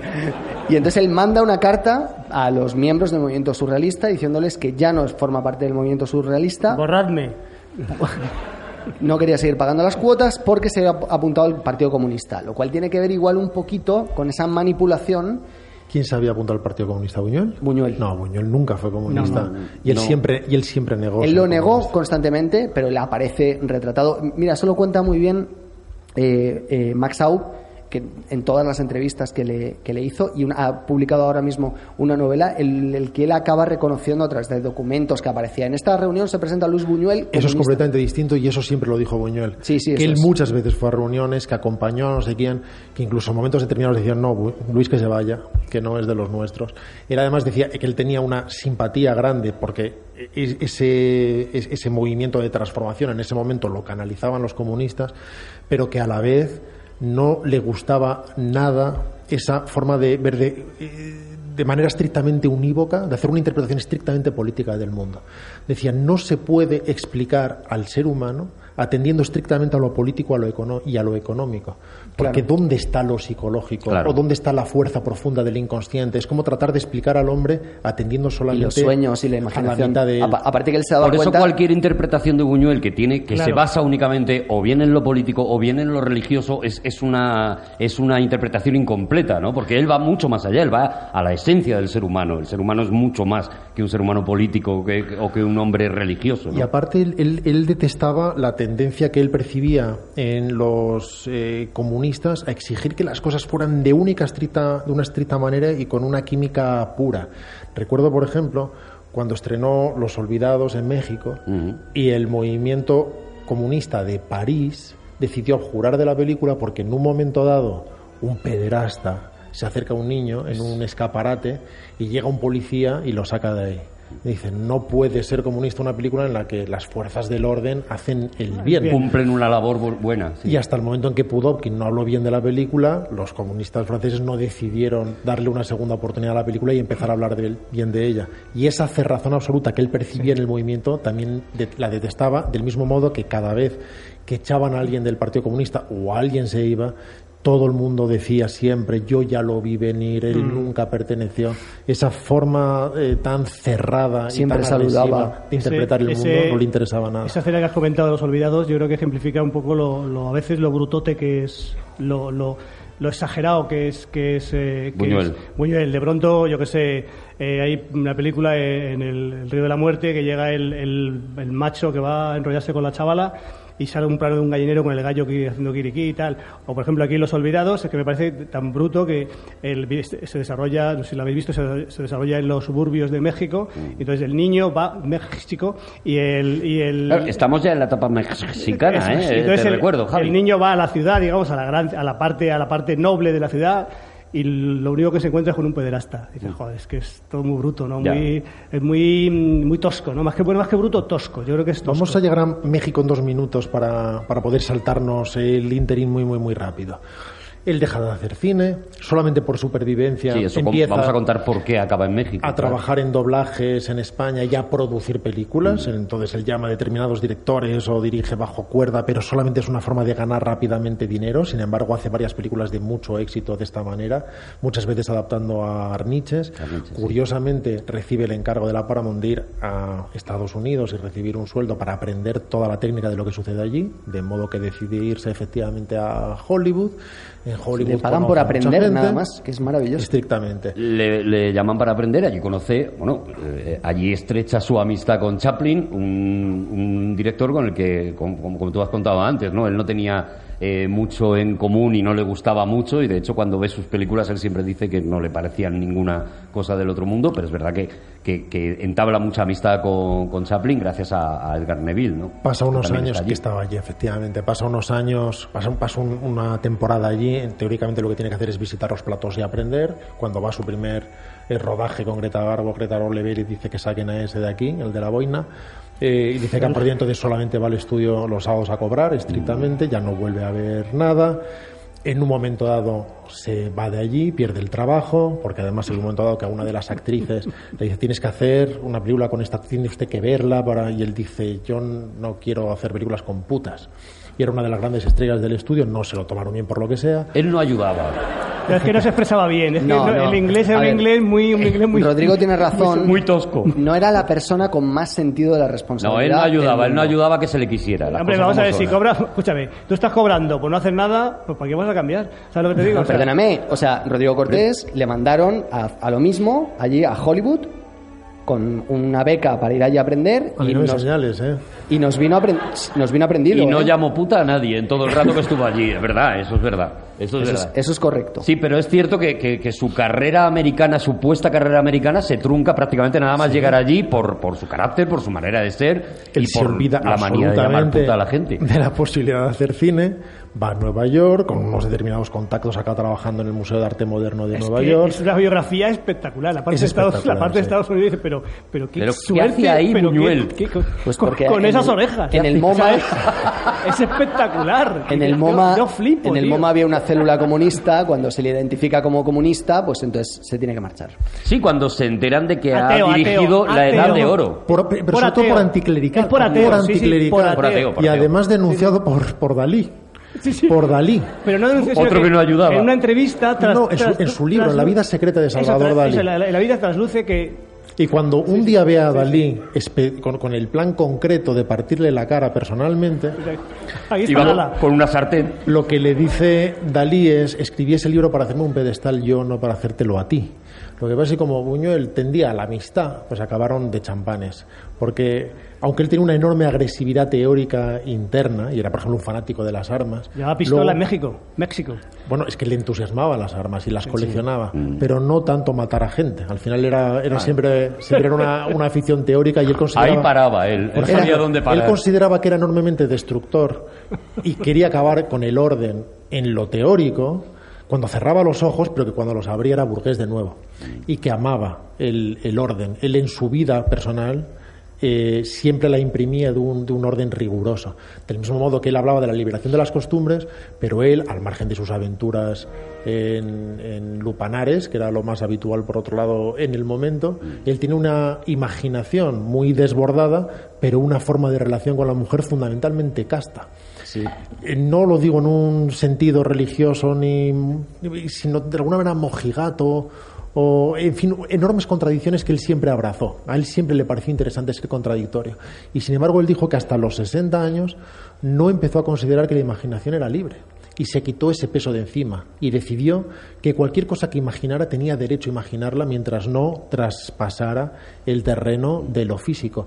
Y se entregaba no solamente a sueños constantes, que para él era una fuente de inspiración absoluta, y era un terreno con una realidad perfectamente equipara- equiparable a la de la realidad oficial, sino que se, se entregaba a ensoñaciones diurnas constantemente. Se sentaba con sus dry martinis o con el alcohol que tuviera bien consumir ese día Alcohol o cosas. y se entregaba a placenterísimas ensoñaciones en las que imaginaba Era un gin martini, era un mar- lo que pasa es que era muy dry, porque él decía que para él la- la- el gin martini ideal era Sí.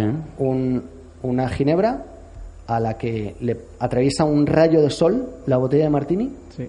y ya está. Y él, de, de los pocos que decía. O sea, básicamente bebía ginebra, era como la reina madre. De los pocos que decía agitado.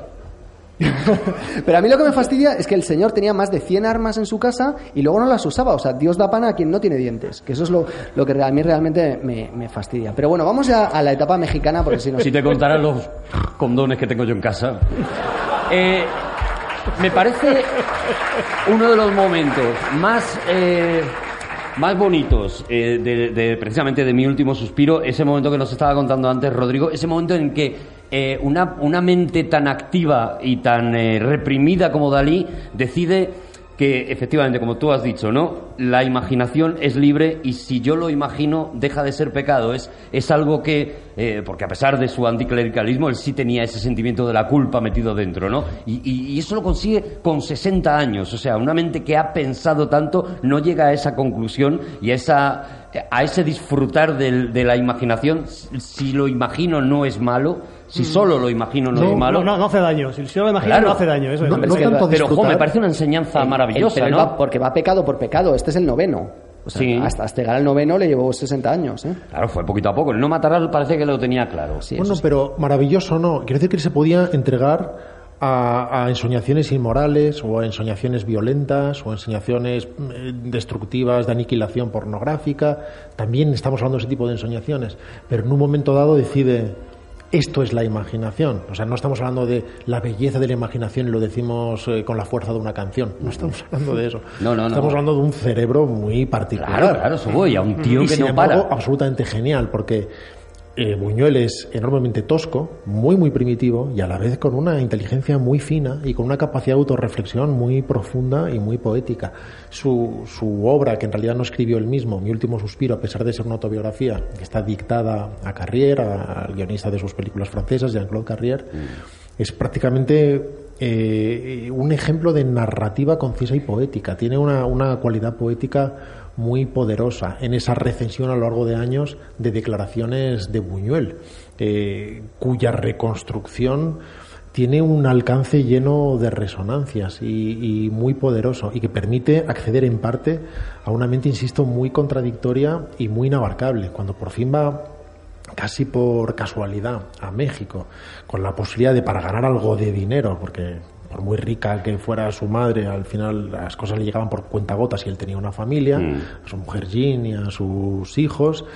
Existía la posibilidad de adaptar La casa de Bernarda Alba una obra de su amigo Federico que no le gustaba particularmente como casi ninguna de él y, y, sin embargo se perdieron esos derechos porque eh, la viuda de Lorca recibió una la viuda de Lorca Una mejor oferta, ¿no? La vida de Lorca. Esa parte es apócrifa también, sí. la heredera de Lorca había recibido La que se había liado. ¿Te imaginas? había recibido una, una oferta doble y acabó sin embargo, con una oferta de un productor mexicano para hacer cine alimenticio de muy baja estofa y muy barato. Espera un momento, Rodrigo, perdóname, porque vamos a entrar en la etapa mexicana. Me- y, ¿Quieres, eh, Javi, ser tú el que dé el traspaso a, a Luis Buñuel a México? ¿Quieres anunciar tú esto y, lo- y abrimos con la música de ¿Quieres los olvidados? disparos ¿eh? al techo? Venga. Haces tú la presentación, ese viaje que él hace desde, desde América, vamos, desde América del Norte, América del Sur a México. Preséntalo Pero con la música, ¿no? Entra- con la música, luego la música. Pon- música. Ponle la música de los olvidados. Pues eh, en Los Olvidados no, pero creo que es en el, la, subida al, la subida al cielo. Pero qué mierda que de presentación es esta, Claro, perdona, Javi. o sea, yo creo que lo, lo que, lo Arturo está buscando estaba, es... estaba buscando y de la repente, épica. Luis Buñuel se encuentra en la etapa más prolífica de su carrera, la etapa mexicana. ¿Te das cuenta? Recursos radiofónicos, Javi. Es que. ¿Lo, Híjole- deja- ¿Lo dejamos para Francia? No, no, espérate, espérate, espérate. Híjole. Ah, híjole. Una imitación casi perfecta de Alan Moore. Vamos a ver. Vamos a ver. Eh, En los olvidados, sí, Eh, que también zapatero a tus zapatos. Yo estoy para lo que estoy. Buñuel hizo como cuarenta y tantas películas, ¿no? Cuarenta y pocas. Y 21 las hizo en. Más de. Sí. la mitad las hizo en, en Sí, México. En México, sí. Pero que dice que. Él hace que- eso, cine alimenticio primero, hace Gran Casino, hace el Gran Calavera, que es que él, él mismo dice que es Que es- alimenticio, término que se inventa él, ¿no? Y, y no es un gran cineasta trabajando en México. Nadie tiene ni puñetera idea ¿De quién es ese tío? de la edad de oro ni Nada, nada, nada. Es que lo un fundó. currito al que le han puesto ahí a, un a hacer un pelis. Jean andaluz. No, es un tío no, que no. hace pelis y dice yo soy director. Bueno, pues yo tengo dinero, pues vamos a dirigir cosas A con ver, este venga, cantante de- famoso. demuéstralo. Hace pelis maluchas como Gran Casino, como El Gran Calavera. Mm, Y el verdadero Buñuel en el fondo nace con Los Olvidados. eso es. Esta, a mí la película, la, la fase mexicana Estamos en 1950, ¿eh? Tiene Buñuel, si no. Más me- o menos unos no me- 50 años. 50, gracias. Año arriba, año abajo. Me interesa particularmente, luego hablaremos de esto, pero a mí el, el Buñuel que más me gusta, con alguna excepción de la que hablaremos después, es el mexicano y el español por encima del francés. Mm. Aunque hay cosas francesas de, una refina, de un refinamiento absoluto, incluso en el dominio de la puesta en escena, y una película que me vuelve loco, que es El discreto encanto de la burguesía, pero en lo personal prefiero esa parte más agresiva, Salvaje. Más, más salvaje, más violenta, más brutal que se ve en el, en el Buñuel mexicano. Tiene un hándicap a priori que los actores son reguleros, ¿eh? Sí, los casi actores, todos los actores, de son- todas las películas son reguleros. No todos, porque algunos son malos. Eso es, o sea, es que el- la media es espectacularmente. Y yo, yo tengo un problema con el cine mexicano que me cuesta trabajo eh, en dejar de escucharlo, no sé si me explico, o sea, es, es algo... A ver. O sea, sí, están te digo, con expresiones, que son expresiones, pues en vez de, en vez de decir, yo que sé, mm, que son voraces, dices son aborazados. O sea, por ejemplo, tiene ese tipo de... Ese tipo de, de- Pero es porque en México hablan así. no, no, no, pero ya, ya, claro, obviamente. Sí, sí, ya, no, no, vamos a ver. Claro, no los oyentes mexicanos diciendo, sois vosotros los que decís voraces. Ya, ya, ¿Qué es pero- eso de voraces? Ya, pero que decir, yo, yo Claro, cuando, pero tú cuando desde- veo, desde cuando tu ve- condición. Cuando lo veo algo, lo veo desde mí. O sea, Claro, no me- claro, claro, claro. Por ejemplo, eh, pues que alguien dice, quieren resolver hablando algo, dice, ¿qué? Todo lo quiere resolver echando aire por la boca.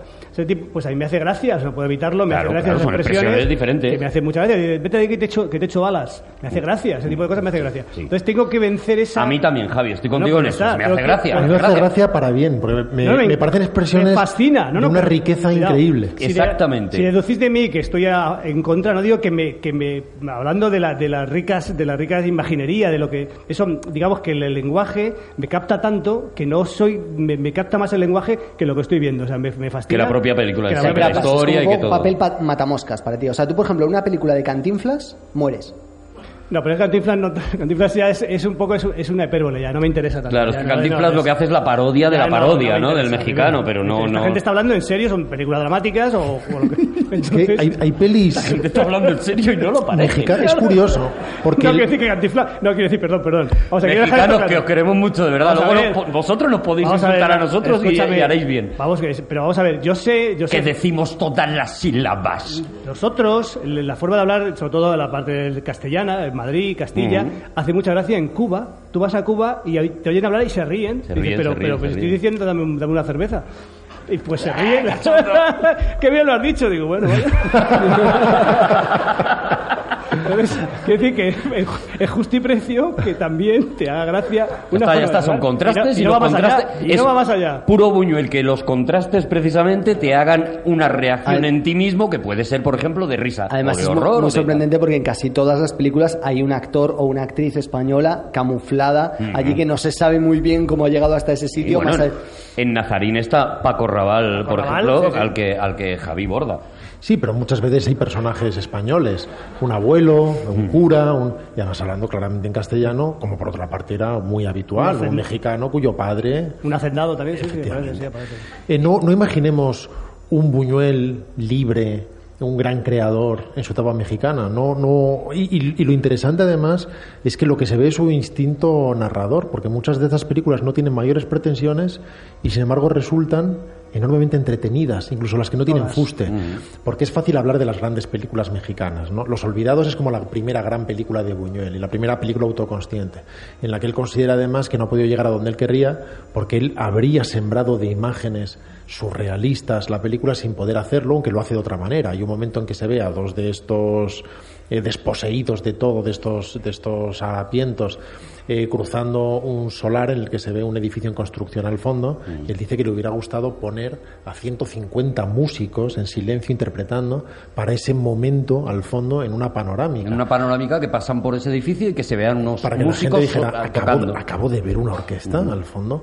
Él quería hacer todo esto. El productor tenía, por lo que sea, sus propias razones Sí, de para hecho, no hacer. Esto va a salir caro. Dice que echó la mano al arma cuando escuchó aquello y entonces ya Buñuel cerró amablemente la puerta del despacho, que es una cosa que en México pasaba todo el rato. Mm. Es decir, tenemos que pensar en México, o sea, México ahora es jodido. 1950, Es claro. jodido, en 1950 era la hostia. Bueno, una O cosa sea, del ambiente rural, el ambiente rural se llevaba pistola y era, era como Claro. canana, o sea, era, Que- y- era el y en oeste. el mundo de la cultura- Pero otra cosa es el- el- la, la ciudad. la No, ciudad. no, no, pero en el mundo de la cultura es así. O sea, quiero decir. Los eh, Olvidados es una película que está eh, eh, ambientada en Ciudad de México, lo que pasa es que, bueno, evidentemente en la parte más, eh, más suburbial de Ciudad de México y que cuenta cuenta la historia de unos chavales muy eh, mucho más cerca del neorrealismo italiano, porque a él le impresionó muchísimo Ladrón de bicicletas, por ejemplo, y mucho más cerca que de, que de su propio surrealismo, ¿no? Yo creo que la película le quedó más bien neorrealista, Es ¿no? una película neorrealista, sabe Ajá. que tiene ese sueño a cámara lenta Sí, sí. y además él siempre decía si nos queda la peli corta no pasa nada porque metemos un sueño. Sí, sí. Él siempre O quería tambores.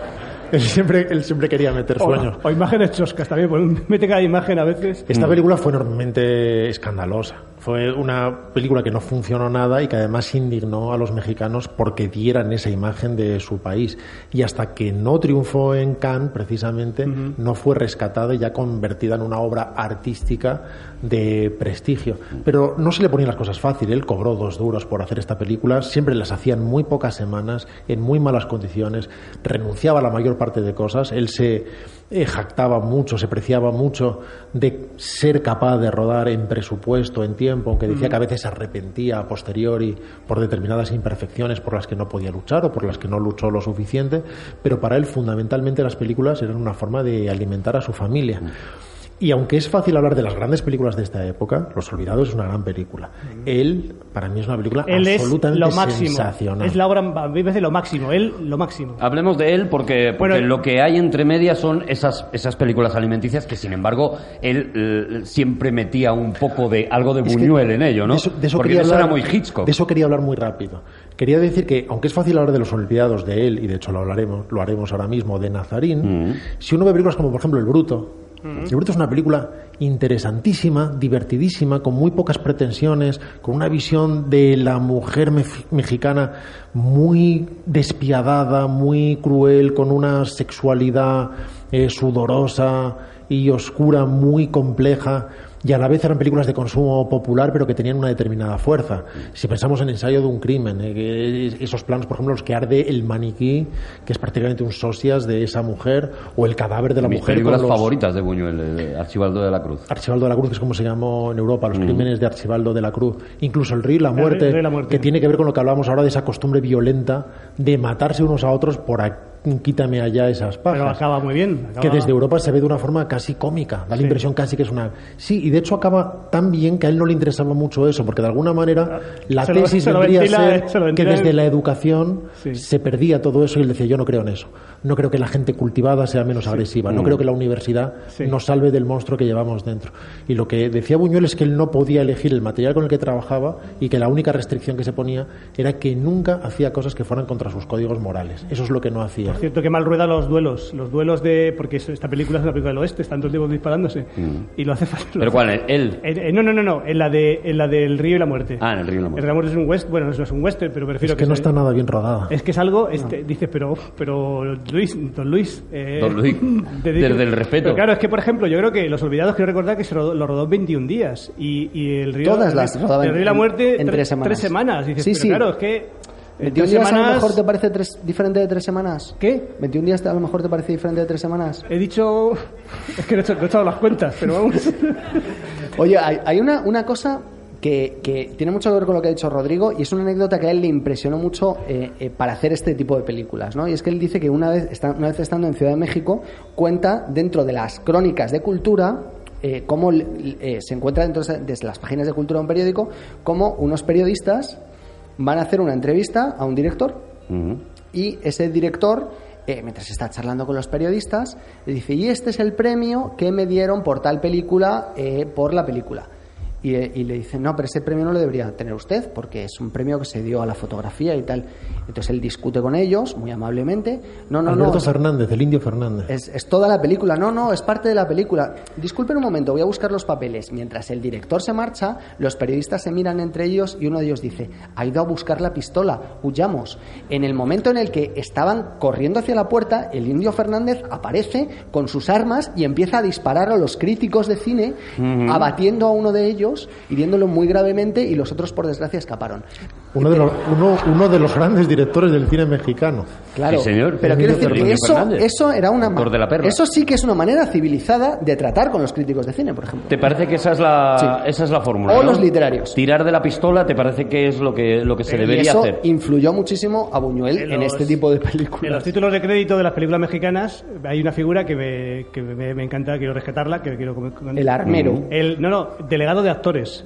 Había, el, supongo que sería el sindicato, lo que- había un delegado que era quien gestionaba las cuestiones de los actores con la dirección, con producción y tal. Mm. Pero existía la figura del delegado de actores. Tengo un problema, vete a hablar con el Vete delegado. con el delegado de Vete con el actores. delegado de A mí, a mí eso me ha pasado. Con el en- representante, ¿no? En También. televisión española me ha pasado eso. ¿Tú has tenido delegado de actores? No, pero me ha pasado eso. Espérate, no hagas eso. Espera que venga el delegado para que lo haga.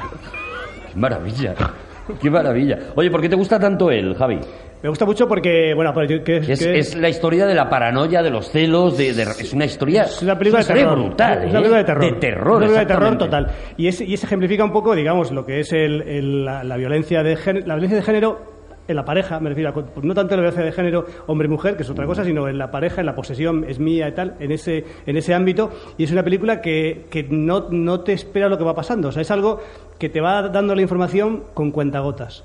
Y cuando de pronto te explica lo que está pasando, te- es una película de terror absoluto. Y es una paranoia llevada al- al- a la máxima potencia. O sea, y, y- y lo- y tiene un final cómico. Y tiene un principio esa película. Un principio de esos toscos, de esos, no sé si lo tenéis presente, que es, no sé si que, que es festividad religiosa, el Corpus, no sé cuál es. Y está el, el deán del, del- de la catedral o de la, de la iglesia, están lavando los, lavando los pies a los niños.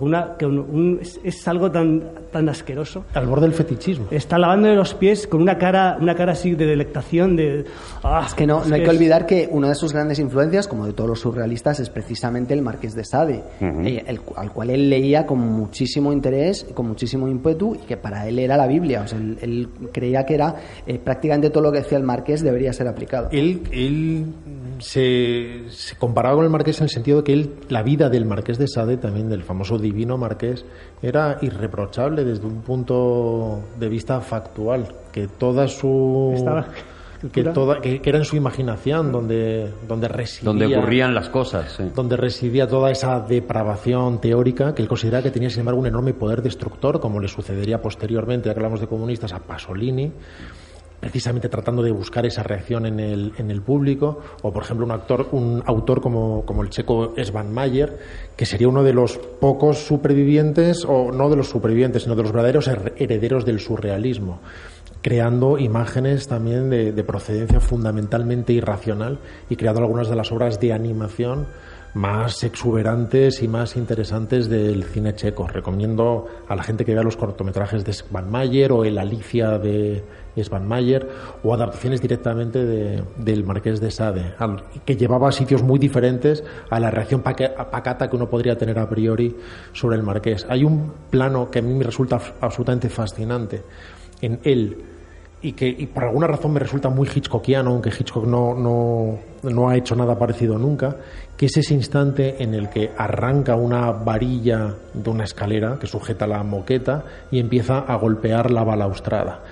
Y de forma eh, paranoica y, y- y casi neurotizante, eh, la cámara se va retrasando, acaba en un gran plano general y se sigue oyendo el taca, taca, taca, taca, taca, taca, taca, taca en toda la casa resonando.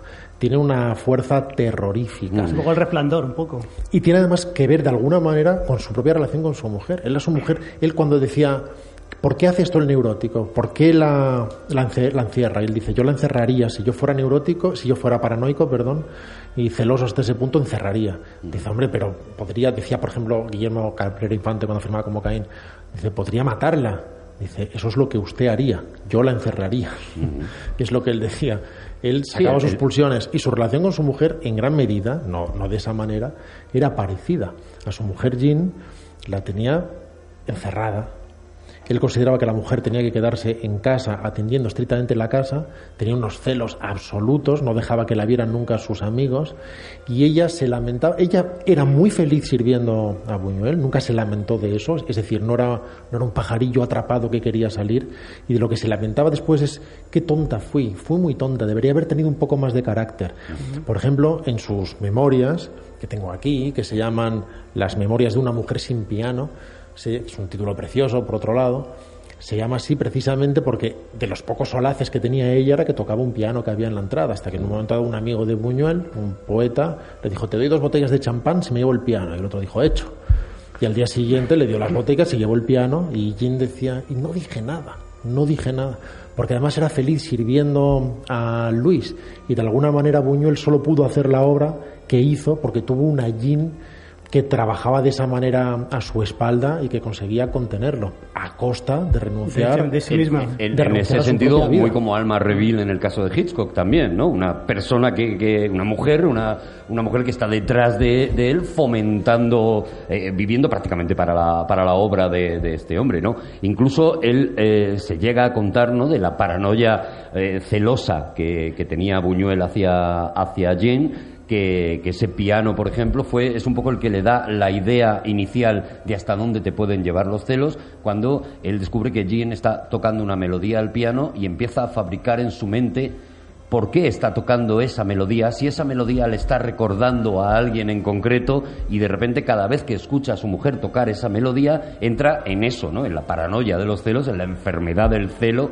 de, de mm, me duele, me duele y quiero quitarle ese piano, ¿no? O sea que no es descartable que el piano no se fuera de casa precisamente para que Dos botellas, si me das una, es tuya. eso es.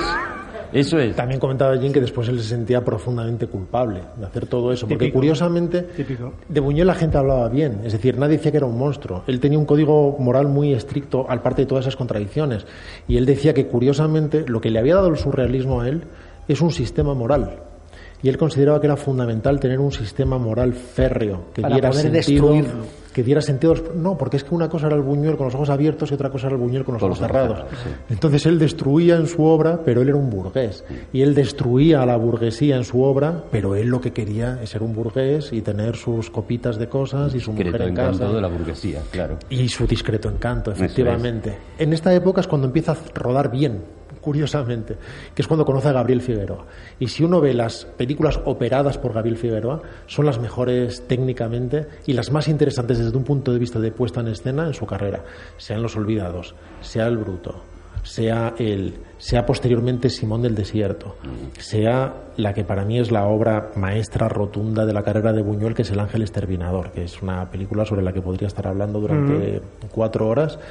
Eh, la, la presencia y el trabajo de Figueroa, un gran maestro de la luz, increíble en el manejo del blanco y negro, pero además con mucha iniciativa en la puesta de- en escena, consiguiendo movimientos muy fluidos eh, de cámara que no son habituales en la obra de Buñuel, ya que él es fundamentalmente tosco y tiene una preocupación muy escasa en la estética y en la puesta en escena, resulta, resulta muy palmario. Y es muy difícil esa película además porque es prácticamente una obra de teatro. Prácticamente tiene muchos encuadres que es como si fuera un escenario. Muchísimos, si os acordáis como lo tenéis presente, prefiero.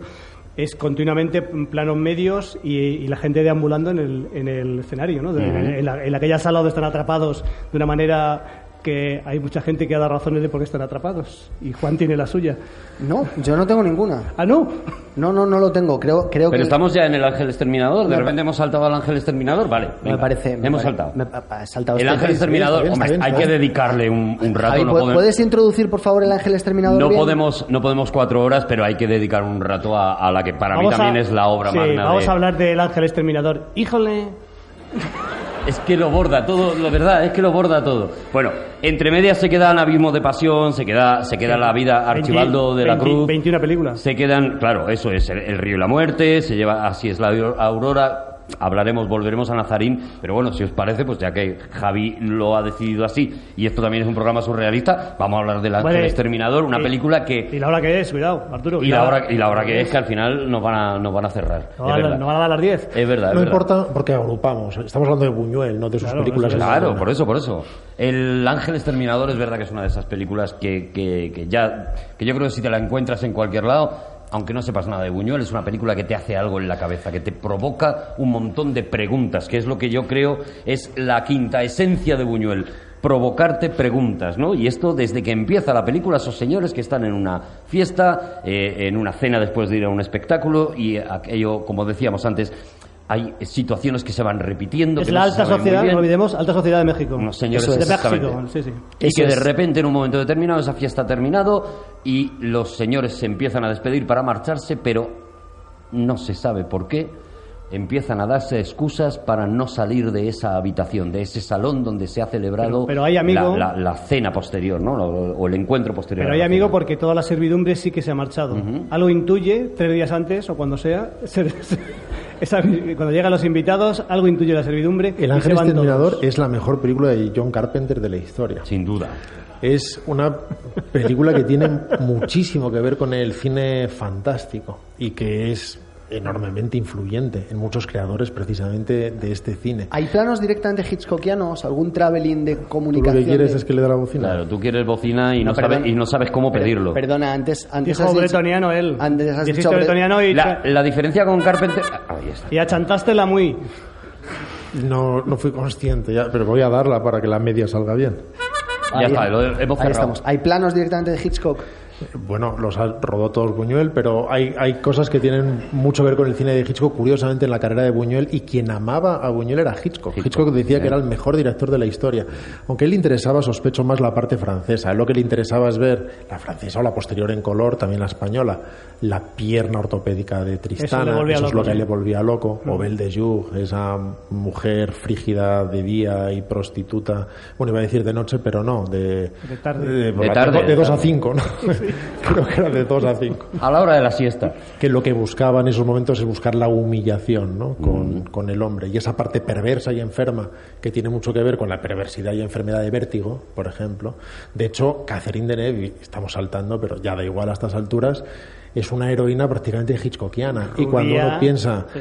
en la Catherine Deneuve de Belle de Jour o la Catherine Deneuve de Tristana, hay momentos en los que uno sí que evoca con enorme facilidad Hitchcock. Y ah, bueno, aquí no va, en Tristana, aquí no va, aquí no va de vértigo, es, es, eh, te viene sola la imagen, o sea, es prácticamente hasta el mismo peinado. En el Ángel Exterminador se concitan esas dos partes, la parte libérrima, eh, inexplicable, y la parte que atendiendo estrictamente a la trama resulta absolutamente fascinante también, desde un presupuesto convencional o supuestamente racional, porque es absolutamente fascinante. Y las razones por las que ellos están encerrados son, como sucede tan a menudo, una, que es porque sí. Y nunca, y nunca se explora, además, eh, haya osos o haya eh, corderos eh, que pueden usar, ser usados fácilmente como metáforas y que él siempre usa, insisto, con la fuerza de la irracionalidad y, y recurriendo muchas veces a la duplicación. Él contaba que cuando vio la primera copia de la película Figueroa, el operador le dijo, hay un error muy grave, hemos repetido plano, entran dos veces los invitados. Y él decía, pero él ha rodado los planos conmigo, dos puntos de vista distintos. ¿Cómo puede pensar que se me va a escapar a mí y al montador haber metido eso? Pero si le preguntas es, ¿por qué haces duplicaciones a veces? Él solo diría, porque me gusta. Porque sí. Me Porque gustan quiero. las repeticiones. Como Porque lo quiero hace- provocar, lo hace porque dos quiero veces. escandalizarte. Son fallos en Matrix. Lo hace dos veces y es precioso. Y de verdad que yo echo de menos El Ángel Exterminador. Podría ser mi película favorita, no, no lo es, porque me porque empieza con ese con esas con esos eh, ¿Está entre las cinco primeras, Javi? de Buñuel sí. Eh, empieza empieza con eh, casi al principio de la película te hace esa- te hace porque también hay un momento que cuando brinda el, el- el anfitrión cuando brinda tam- que hace Vuelve a repetir el repite brindis. la misma escena de otra- al cabo del rato no entonces digo por favor yo la primera vez que lo vi es que me, me, me, me- vamos iba a decir que me, mar- me mareé de emoción me pareció maravilloso y no y no lo hace más ya no lo hace más Con un título increíble que no tiene nuevamente explicación racional. La- lo que originalmente mm, eh, escribieron se llamaba Los náufragos de la calle Providencia. Providencia, efectivamente, que es un título mucho más pedestre. Pero no recuerdo ahora cuál era el dramaturgo español que estaba pensando en llamar a una de sus obras El Ángel Exterminador y le pareció una fuerza enorme. Sí, Buñuel además le escribió diciendo, oye, ¿me puedes prestar el título? Y dice, Y dijo, sí, regalo". no voy a escribir la obra, te lo quedo. Dijo, de hecho, el título no es mío, es de la Biblia, ¿no? Creo que le contestó Bueno, el... claro, pero es que además él pensaba, una película se llama El Ángel Exterminador y entro. Y de alguna manera eso tiene mucho que ver también con el movimiento surrealista, que es, no hay una dirección, no hay una unión real, una relación real entre el título y lo que sucede, pero de alguna manera esos fonemas y esos conceptos resuenan de una forma muy poderosa que le atribuyen un significado nuevo, aunque ese significado no sea racional. Y no es difícil imaginar ese ángel exterminador, cualquiera que sea la idea que esto eh, con, con la que esto connote, sobrevolando esa calle Providencia y creando un- una laguna en el tiempo, una burbuja que no en vano ha relacionado con Matrix Juan. Sí, Ese claro. momento en el que cuando vemos Matrix dice he visto un gato, lo he vuelto a ver y dice sucede, es, es un error en Matrix, sucede cuando cambian algo. De alguna manera uno percibe que esa, que esa procedencia es buñueliana. Sin Uno duda. percibe que lo que sucede en esa calle es un error en Matrix. Ellos son grandes fans de Buñuel, la- o, o ellas ahora. Eh, las, las Wachowski son grandes fans de Buñuel y de hecho por eso incluyen una de las de los fotogramas mm, que lo veréis cuando veáis El perro andaluz, veréis cómo aparece uno de los fotogramas al principio de la película, ¿no? que está directamente tomado de ahí. A mí es una película que me parece eh, tan enorme, o sea, tan descomunal. En, fíjate que los actores son malos, o sea, pero malos de solemnidad. O sea, tú los estás viendo y son, o sea, serían malos en un culebrón. Es decir, en un culebrón llevarían, llevarían los bocatas. Pero, pero aún así, lo que están haciendo, o sea, el conjunto de la película, a pesar de los pocos medios con las que, la- con las que eh, con los que lo rueda, está haciendo una película tan abrumadora, o sea, tan sublime, tan de estar viéndolo y decir, no puedo creer cómo es capaz de, con tan poco, hacer tanto, ¿no? Eh, eh, una película que sin, sin, como siempre, sin pretensión de lanzar un mensaje, sí que está analizando una realidad del ser humano que es el ser humano eh, se comporta de una manera, digamos, en condiciones propicias, es decir, el ser humano en buenas condiciones puede ser educado, puede ser cortés, puede ser amable, puede ser bueno, pero en las situaciones más extremas, de hecho, él se plantea la película como una película de catástrofes. Él dice que, que- que lo que quería era rodar una película de catástrofes y que lo que pasa es que solo tenía Sí, una eso- habitación, ¿no? pues, sí. Pero lo que, lo que está sacando es que el ser humano, Puede ser en condiciones Sí. extremas, se, se convierte en un animal y en un salvaje y en un lobo para el hombre, ¿no? Y eso lo cuenta con tantas imágenes, eh, muchas veces ni siquiera eh, físicas. La agresión viene muchas veces por lo verbal, por, por esa tensión de, cómo se están diciendo las cosas o de cómo se callan esas cosas, ¿no? Cuando tú ves la primera vez eh, eh, que una de las personas, concretamente creo que es una, una mujer, eh, se levanta de ese salón para meterse en un armario que tienen ahí y que han habilitado, evidentemente, aunque no se dice en la película como, como váter, y que esa mujer sale recomponiéndose de nuevo porque aquí no ha ocurrido nada, pero tú sabes que, que sí, o sea, te das cuenta de, eh, de repente notas el olor en esa habitación, de esas sí, sí. personas encerradas, notas el olor, notas la podredumbre, Y todo eso conseguido a golpe de Que imágenes. o- oirían los peditos, ¿no? Que eso es porque estaban al lado. O sea, quiere decir que tú O vas sea, a hacer... lo que no hizo Buñuel lo vas a hacer tú, o sea, Claro, vas no, a- pero eso es, eso es muy fascinante. Él dijo que le hubiera gustado rodar la película en Londres o en París Mm. porque le hubiera gustado tener ese entorno más sofisticado, precisamente para poder destruirlo. Porque si somos honestos, en realidad el comportamiento de esta gente no es particularmente animal. Es decir, sí en determinados aspectos profundos y psicológicos, pero mantienen la civilidad. Sí, sí, sí. Por eso digo que no No, no físicamente. empiezan a matarse, a comerse unos a otros, ni a hacer juegos de pajitas a ver por qué pierna vamos ahora. Eh, hay algo más profundo y además una descripción de personajes muy, muy interesante, ¿no? Esa virgen que llaman la Valquiria y dices que es poderosísima, a la vez dices Valquiria, creo que es virgen, y el otro dice es una, debe de ser una forma de depravación. O ese, o ese joven medio afeminado, infantilizado, eh, cuidado por su hermana mayor y por lo tanto es un caprichoso, enorme y egoísta. El anfitrión que trata de mantener eh, la las formas y la compostura y que no entiende ser atacado de esa manera. Eso es interesante, como puede ser interesante tener a gente en la carlinga de la diligencia, por ejemplo, y ver cómo en un microcosmos se desarrollan caracteres. Pero hay algo que excede todo eso. Hay un poder de fascinación que parte no solamente de la trama, sino de la inexplicabilidad de todo, como por ejemplo cuando esa mujer en un momento dado abre su bolso de mano y hay dos eh, patas de gallina, sin ninguna razón, la vuelve a cerrar, y, y tantas otras imágenes eh, sin explicación que además no pretenden tenerla. La suma de todo esto lo que crea es una obra rotunda, rodada con una elegancia desusada, muy bien fotografiada, terriblemente interpretada efectivamente y da igual, con un par de excepciones, y sin embargo está en la cima de la obra de, de Buñuel.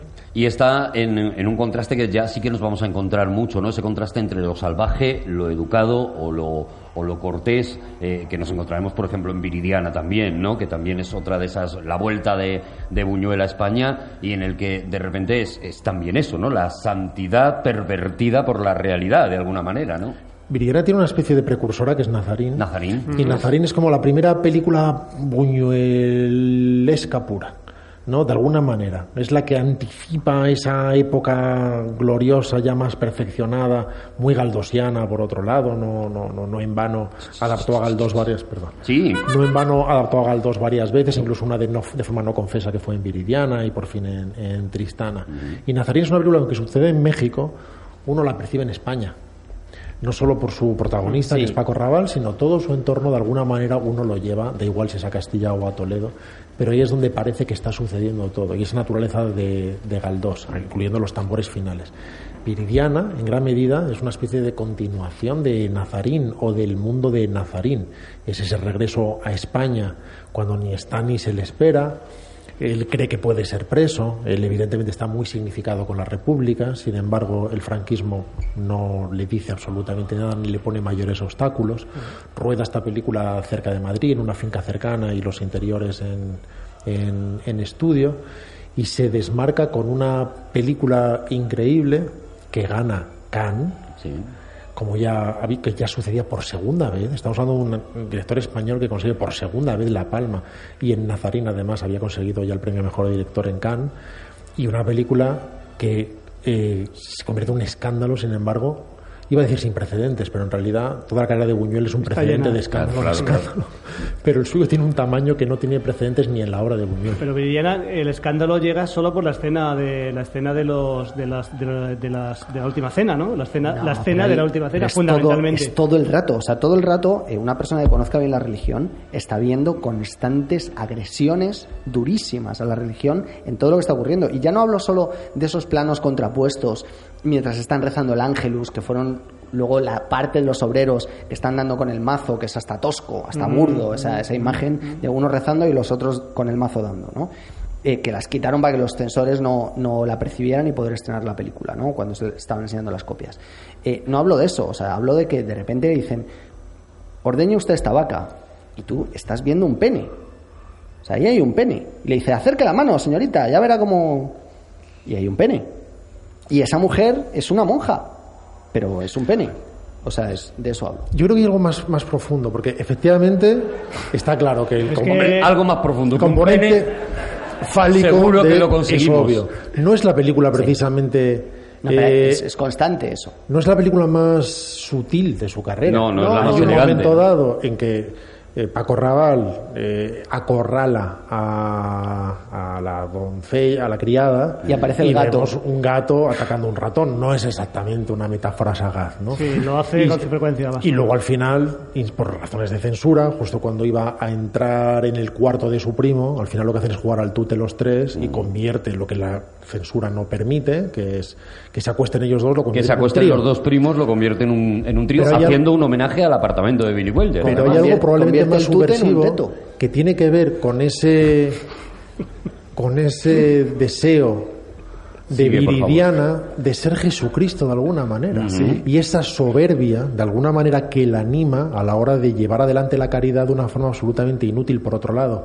Y curiosamente esa escena que mencionaba Javi de la última cena que efectivamente fue muy corrosiva y que generó las reacciones inmediatas del Vaticano y que eso es lo que hizo que se convirtiera en un escándalo enorme y que se prohibiera su estreno en España, eh, son improvisadas. Porque se le ocurrió en el último instante, tenía solamente nueve pobres y fue a mandar a buscar tres pobres más para tener 12, traedme a otros tres. Dijo, anda, anda, si tengo 12. Y así como en la película siempre había habido nueve, sacaron a tres rápidamente que no habían salido en toda la película para poder componer esa, esa última cena eh, envenenada. Pero siendo, que es un plano, siendo, siendo, imágenes muy, como dice Rodrigo, muy toscas, que, de que se perciben muy fácil, que es un, es un ataque como muy sencillo, lo realmente acusador de esa película es la soberbia de la protagonista. Esa soberbia de, Viridiana, que es digamos que la evolución de esa soberbia del personaje Nazarín que no da nunca su brazo a torcer mm. y del que al final tú acabas teniendo terribles dudas, porque sí que es una película Nazarín mucho más mucho más sutil en sus planteamientos, ¿no? A pesar de que utiliza imágenes religiosas con muchísima fuerza, ¿no? El huerto, etcétera, ¿no? Pero lo, desgastante eh, en ese momento, lo, lo, socavante, mejor dicho, lo corrosivo, es precisamente esa muestra de la personalidad de la protagonista, que además es destruida, ¿no? Oye, eh, mm, bueno, si, no, si a estas alturas, dos horas después, no hemos conseguido que la gente diga estoy loco por ver el cine de Buñuel, pues probablemente no lo conseguiríamos haciendo a lo mejor cuatro o cinco más. Pero sí que quiero dedicar un, poquito a la etapa de Francia, a la etapa francesa, en la que nos encontramos pues con Belle Jour, que, que a mí es una película que me, que me sigue inquietando todavía. La he visto hace poco para, para, para preparar el programa y me sigue inquietando y es el gran análisis de lo que lo que llamaríamos perversión sexual si no fuera porque en la cabeza de Buñuel eso- ese término no existe si lo estás imaginando, ¿no? Pero es una especie de catálogo de las perversiones sexuales lo que hace ahí, ¿no? Es una película incómoda. Es muy incómoda, es incómoda, incómoda. muy incómoda. Sí, además yo, yo la vi, por ejemplo, de jovencito y me inquietó muchísimo. Me, me, me- sí, me, me agobió. Es una película que me, me agobió mucho, porque como tiene esa, esa dualidad de, de Catherine Deneuve que hace el personaje de ama de casa, bueno, mujer burguesa y luego de prostituta por las tardes, es que es, te, te vas te vas quedando, te, te, te apabulla, te apabulla, te apabulla, te apabulla. Es una película que te apabulla. Sí, porque además como no tiene conclusión, Sí, no ni es- siquiera te permite No nadie. posicionarte simplemente Sí, en contra, que sí, sería confortable. Sí, sí. Oye, es decir, estoy a gusto aquí o estoy completamente en contra de esta enfermedad hecha Mm. película. Sin embargo, está en un terreno, además con una elegancia en la puesta en escena muy desusada, Mm. eh, muy interesante, fotográficamente. Por ejemplo, la película llega lejísimos, es de una belleza enorme, insisto, muy hitchcockiana. Tiene mucho que ver con la última gran película española, que es Tristana, entre otras cosas porque repite personaje, en este caso Catherine Deneuve. Tristana es una película que personalmente me gusta aún más, Mm. Aún más que Viridiana. Tristia- Tristana me parece una, una obra maestra. No sé si me gusta más que Viridiana, pero es una, es una maravilla. Y, igual de inquietante que Bellevue o Bueno, más. pues una, una en blanco y negro y otra en color, y ya está. Ah, pues mira, ya está. Sí, que al final... Además, Me eh, complico solo. En el caso de Galdós no, no tiene un final tan negro, tan oscuro, tan terrible, tan cruel como el que vemos en la película. Simplemente vuelve con ese noble padre marido y los dos llevan su vida y ella se dedica a la repostería y tiran adelante según las hipocresías de la época, pero la película es muchísimo más dura. El- el final de la ella película va perdiendo su inocencia y al final se convierte en un ser terrorífico. Es un monstruo. Pero es maravilloso cómo está contado todo eso, incluso en términos cromáticos. Es una de las fotografías más interesantes. Y de su etapa francesa, aún teniendo pelis estupendas como La Vía Láctea, como La calle parece una obra maestra absolutamente rotunda, que además ganó el Oscar, lo cual no significa absolutamente nada, pero sucedió, es El discreto encanto de la burguesía, a la que relaciono en gran medida con El ángel exterminador, ya que tenemos un grupo de gente tratando de hacer algo que no puede hacer, en este caso cenar, Sí. tratando de Gente que intenta cenar junta y no lo consigue Y no porque lo- siempre pasa algo. Van al restaurante y se ha muerto el dueño del restaurante y es la inquietud, algo muy de los sueños, ¿no? Esto nos ha pasado a todos, ¿no? Que, que de repente tenemos que llegar a una clase y, y- y no sabes por qué cuando abres la puerta esa no es la clase, entonces tienes que subir un pasillo. Esa, an- in- O esa estás angustia desnudo. o estás El desnudo. requisito de lo cotidiano. Eso es, eso es. Esa angustia está en el Y así como el, el buñuel francés refina en gran medida al buñuel y para mí le quita parte de su naturaleza Salvaje. brutal, de su naturaleza brutal y salvaje. Sin embargo, el último, eh, el discreto encanto de la burguesía tiene tal imaginación, tal eh, evocación y tal sentido del humor. La película se puede ver perfectamente divertida, como una comedia que, que para mí es como la, la gran despedida en la obra de Buñuel. Mira, al hilo de eso, déjame decir una cosa. Yo Sí. generalmente hablo, eh, no tiene nada que ver con esto, ¿eh? hablo de, de la comedia, esta película es una comedia y tal. Entonces, eh, me han afeado la conducta porque tengo que decir cine cómico. La comedia es un género que, que tiene que ver cuando un hombre y mujer, o una pareja, sea, la- sea heterosexual, homosexual, la que sea, se, se relaciona. Eso es la comedia. Ah. Y el cine cómico es la que busca, es que no es el parámetro, sino que busca la risa. Entonces, yo siempre confundo ambos términos y hablo de, que tenía que hablar de cine cómico y digo comedia. Pero lo confundes tú y confundo yo. España entera, vamos. Pero a lo sí, la- mejor- la comedia se A lo mejor en México lo sabían, pero El yo género- desde luego no tenía el ni idea. género comedia se refiere exclusivamente a la relación entre hombre, insisto, De pareja, hombre- relaciones de pareja, pareja. en la pareja en el contexto que sea. Y el cine cómico es otro, otro, tiene otros parámetros. Oye, estamos terminando, pero creo que Juan querías cerrar la cosa con algo que has traído tú. Sí, quiero, quiero eh, para entender a Buñuel, la única manera de entenderle, no, no, o por lo menos la mía, la manera en la que yo me he aproximado a él, ha sido entendiendo cuál ha sido el texto, el texto favorito de la historia de, la, eh, de Buñuel, ¿no? Y es un texto que precisamente incluyó en una película mexicana muy pobre, eh, Cumbres Borrascosas, o no, no sé, no recuerdo, se llama Wuthering Heights, no sé cómo Sí, llegó ahí. a- aquí se llamaba. eh, Da igual, de pero, pasión, sí, lo pero tengo por es aquí. cumbres de pasión, pero aquí sí, pero es cumbres borrascos. Sí, Cumbres exact- Borrascosas. Exacto. En, en el que un personaje. Abismos de le- pasión. abismos de pasión. Un personaje le lee a un niño un pequeño fragmento de la Biblia, del libro de la sabiduría, un libro que no está en todas las traducciones de la Biblia y que es extraordinariamente poderoso y que además eh, Buñuel dice que fue el que acabó confirmando su vida o co- conformando su ideario, su ideología y que eh, dice que estaba tan bellamente escrito que parecía escrito por el mismísimo eh, divino Marqués de Sade. Entonces vamos a escuchar, es un fragmento muy corto, a Paco Raval leyendo este libro de la sabiduría. Corta y triste es nuestra vida y no hay remedio cuando llega el fin del hombre. Y se sabe que nadie haya escapado del Hades. Por acaso hemos venido a la existencia y después de esta vida seremos como si no hubiéramos sido. Porque uno es nuestro aliento y el pensamiento una centella del latido de nuestro corazón. Extinguido este, el cuerpo se vuelve ceniza y el espíritu se disipa como tenue aire. Nuestro nombre caerá en el olvido con el tiempo y nadie tendrá memoria de nuestras obras y pasará nuestra vida como rastro de nube y se disipará como niebla herida por los rayos del sol que a su calor se desvanece. Pues el paso de una sombra es nuestra vida y sin retorno es nuestro fin, porque se pone el sello y ya no hay quien salga. Venid, pues, y gocemos de los bienes presentes. Démonos prisa a disfrutar de todos en nuestra juventud. Hartémonos de ricos, generosos vinos, y no se nos escape ninguna flor primaveral. Coronémonos de rosas antes de que se marchiten. No haya prado que no huelle nuestra voluptuosidad. Ninguno de nosotros falte nuestras orgías. Quede por doquier rastro de nuestras liviandades, porque esta es nuestra porción y nuestra suerte. No sabéis qué gusto volver a veros aquí en Todopoderosos. Gracias por venir. Nos vamos. Muchísimas gracias. Ha estado Javier Cansado. Ha estado Juan Gómez Jurado. Y ha estado Rodrigo Cortés. Arturo González Campos. En el próximo Todopoderoso, gracias Fundación Telefónica, gracias Judith, gracias a la gente del lenguaje de signos. ¡Gracias! Me llamo Viridiana y mi apellido 25.000. Yo no buscaba amores mercenarios y ella no era la Venus de Buñuel, pero el tequila de los solitarios sabe mejor contigo, mademoiselle. Y dos rondas más tarde la besaba y tres besos después me convenció.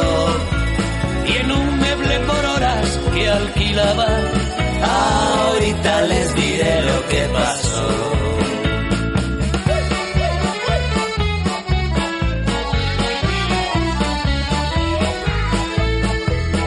tantas cosas me dio que no me daba, tantas caricias casi de verdad, que a mí se me olvidó que trabajaba y ella no se acordó de trabajar.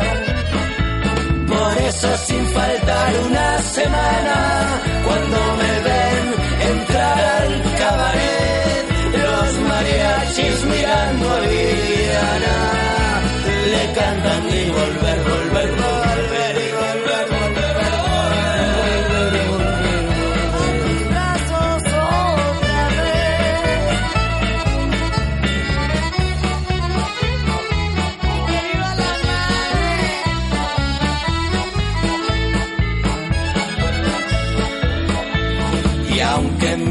cumpleaños de una cena y no vengan mis hijos a cenar, Con ella cada noche es noche buena y nunca se termina el carnaval. porque no hay bajo la luna mexicana mejor menú para un perro andaluz. Ni manos que hagan como Viridiana la tarta de manzana, la mojo. Con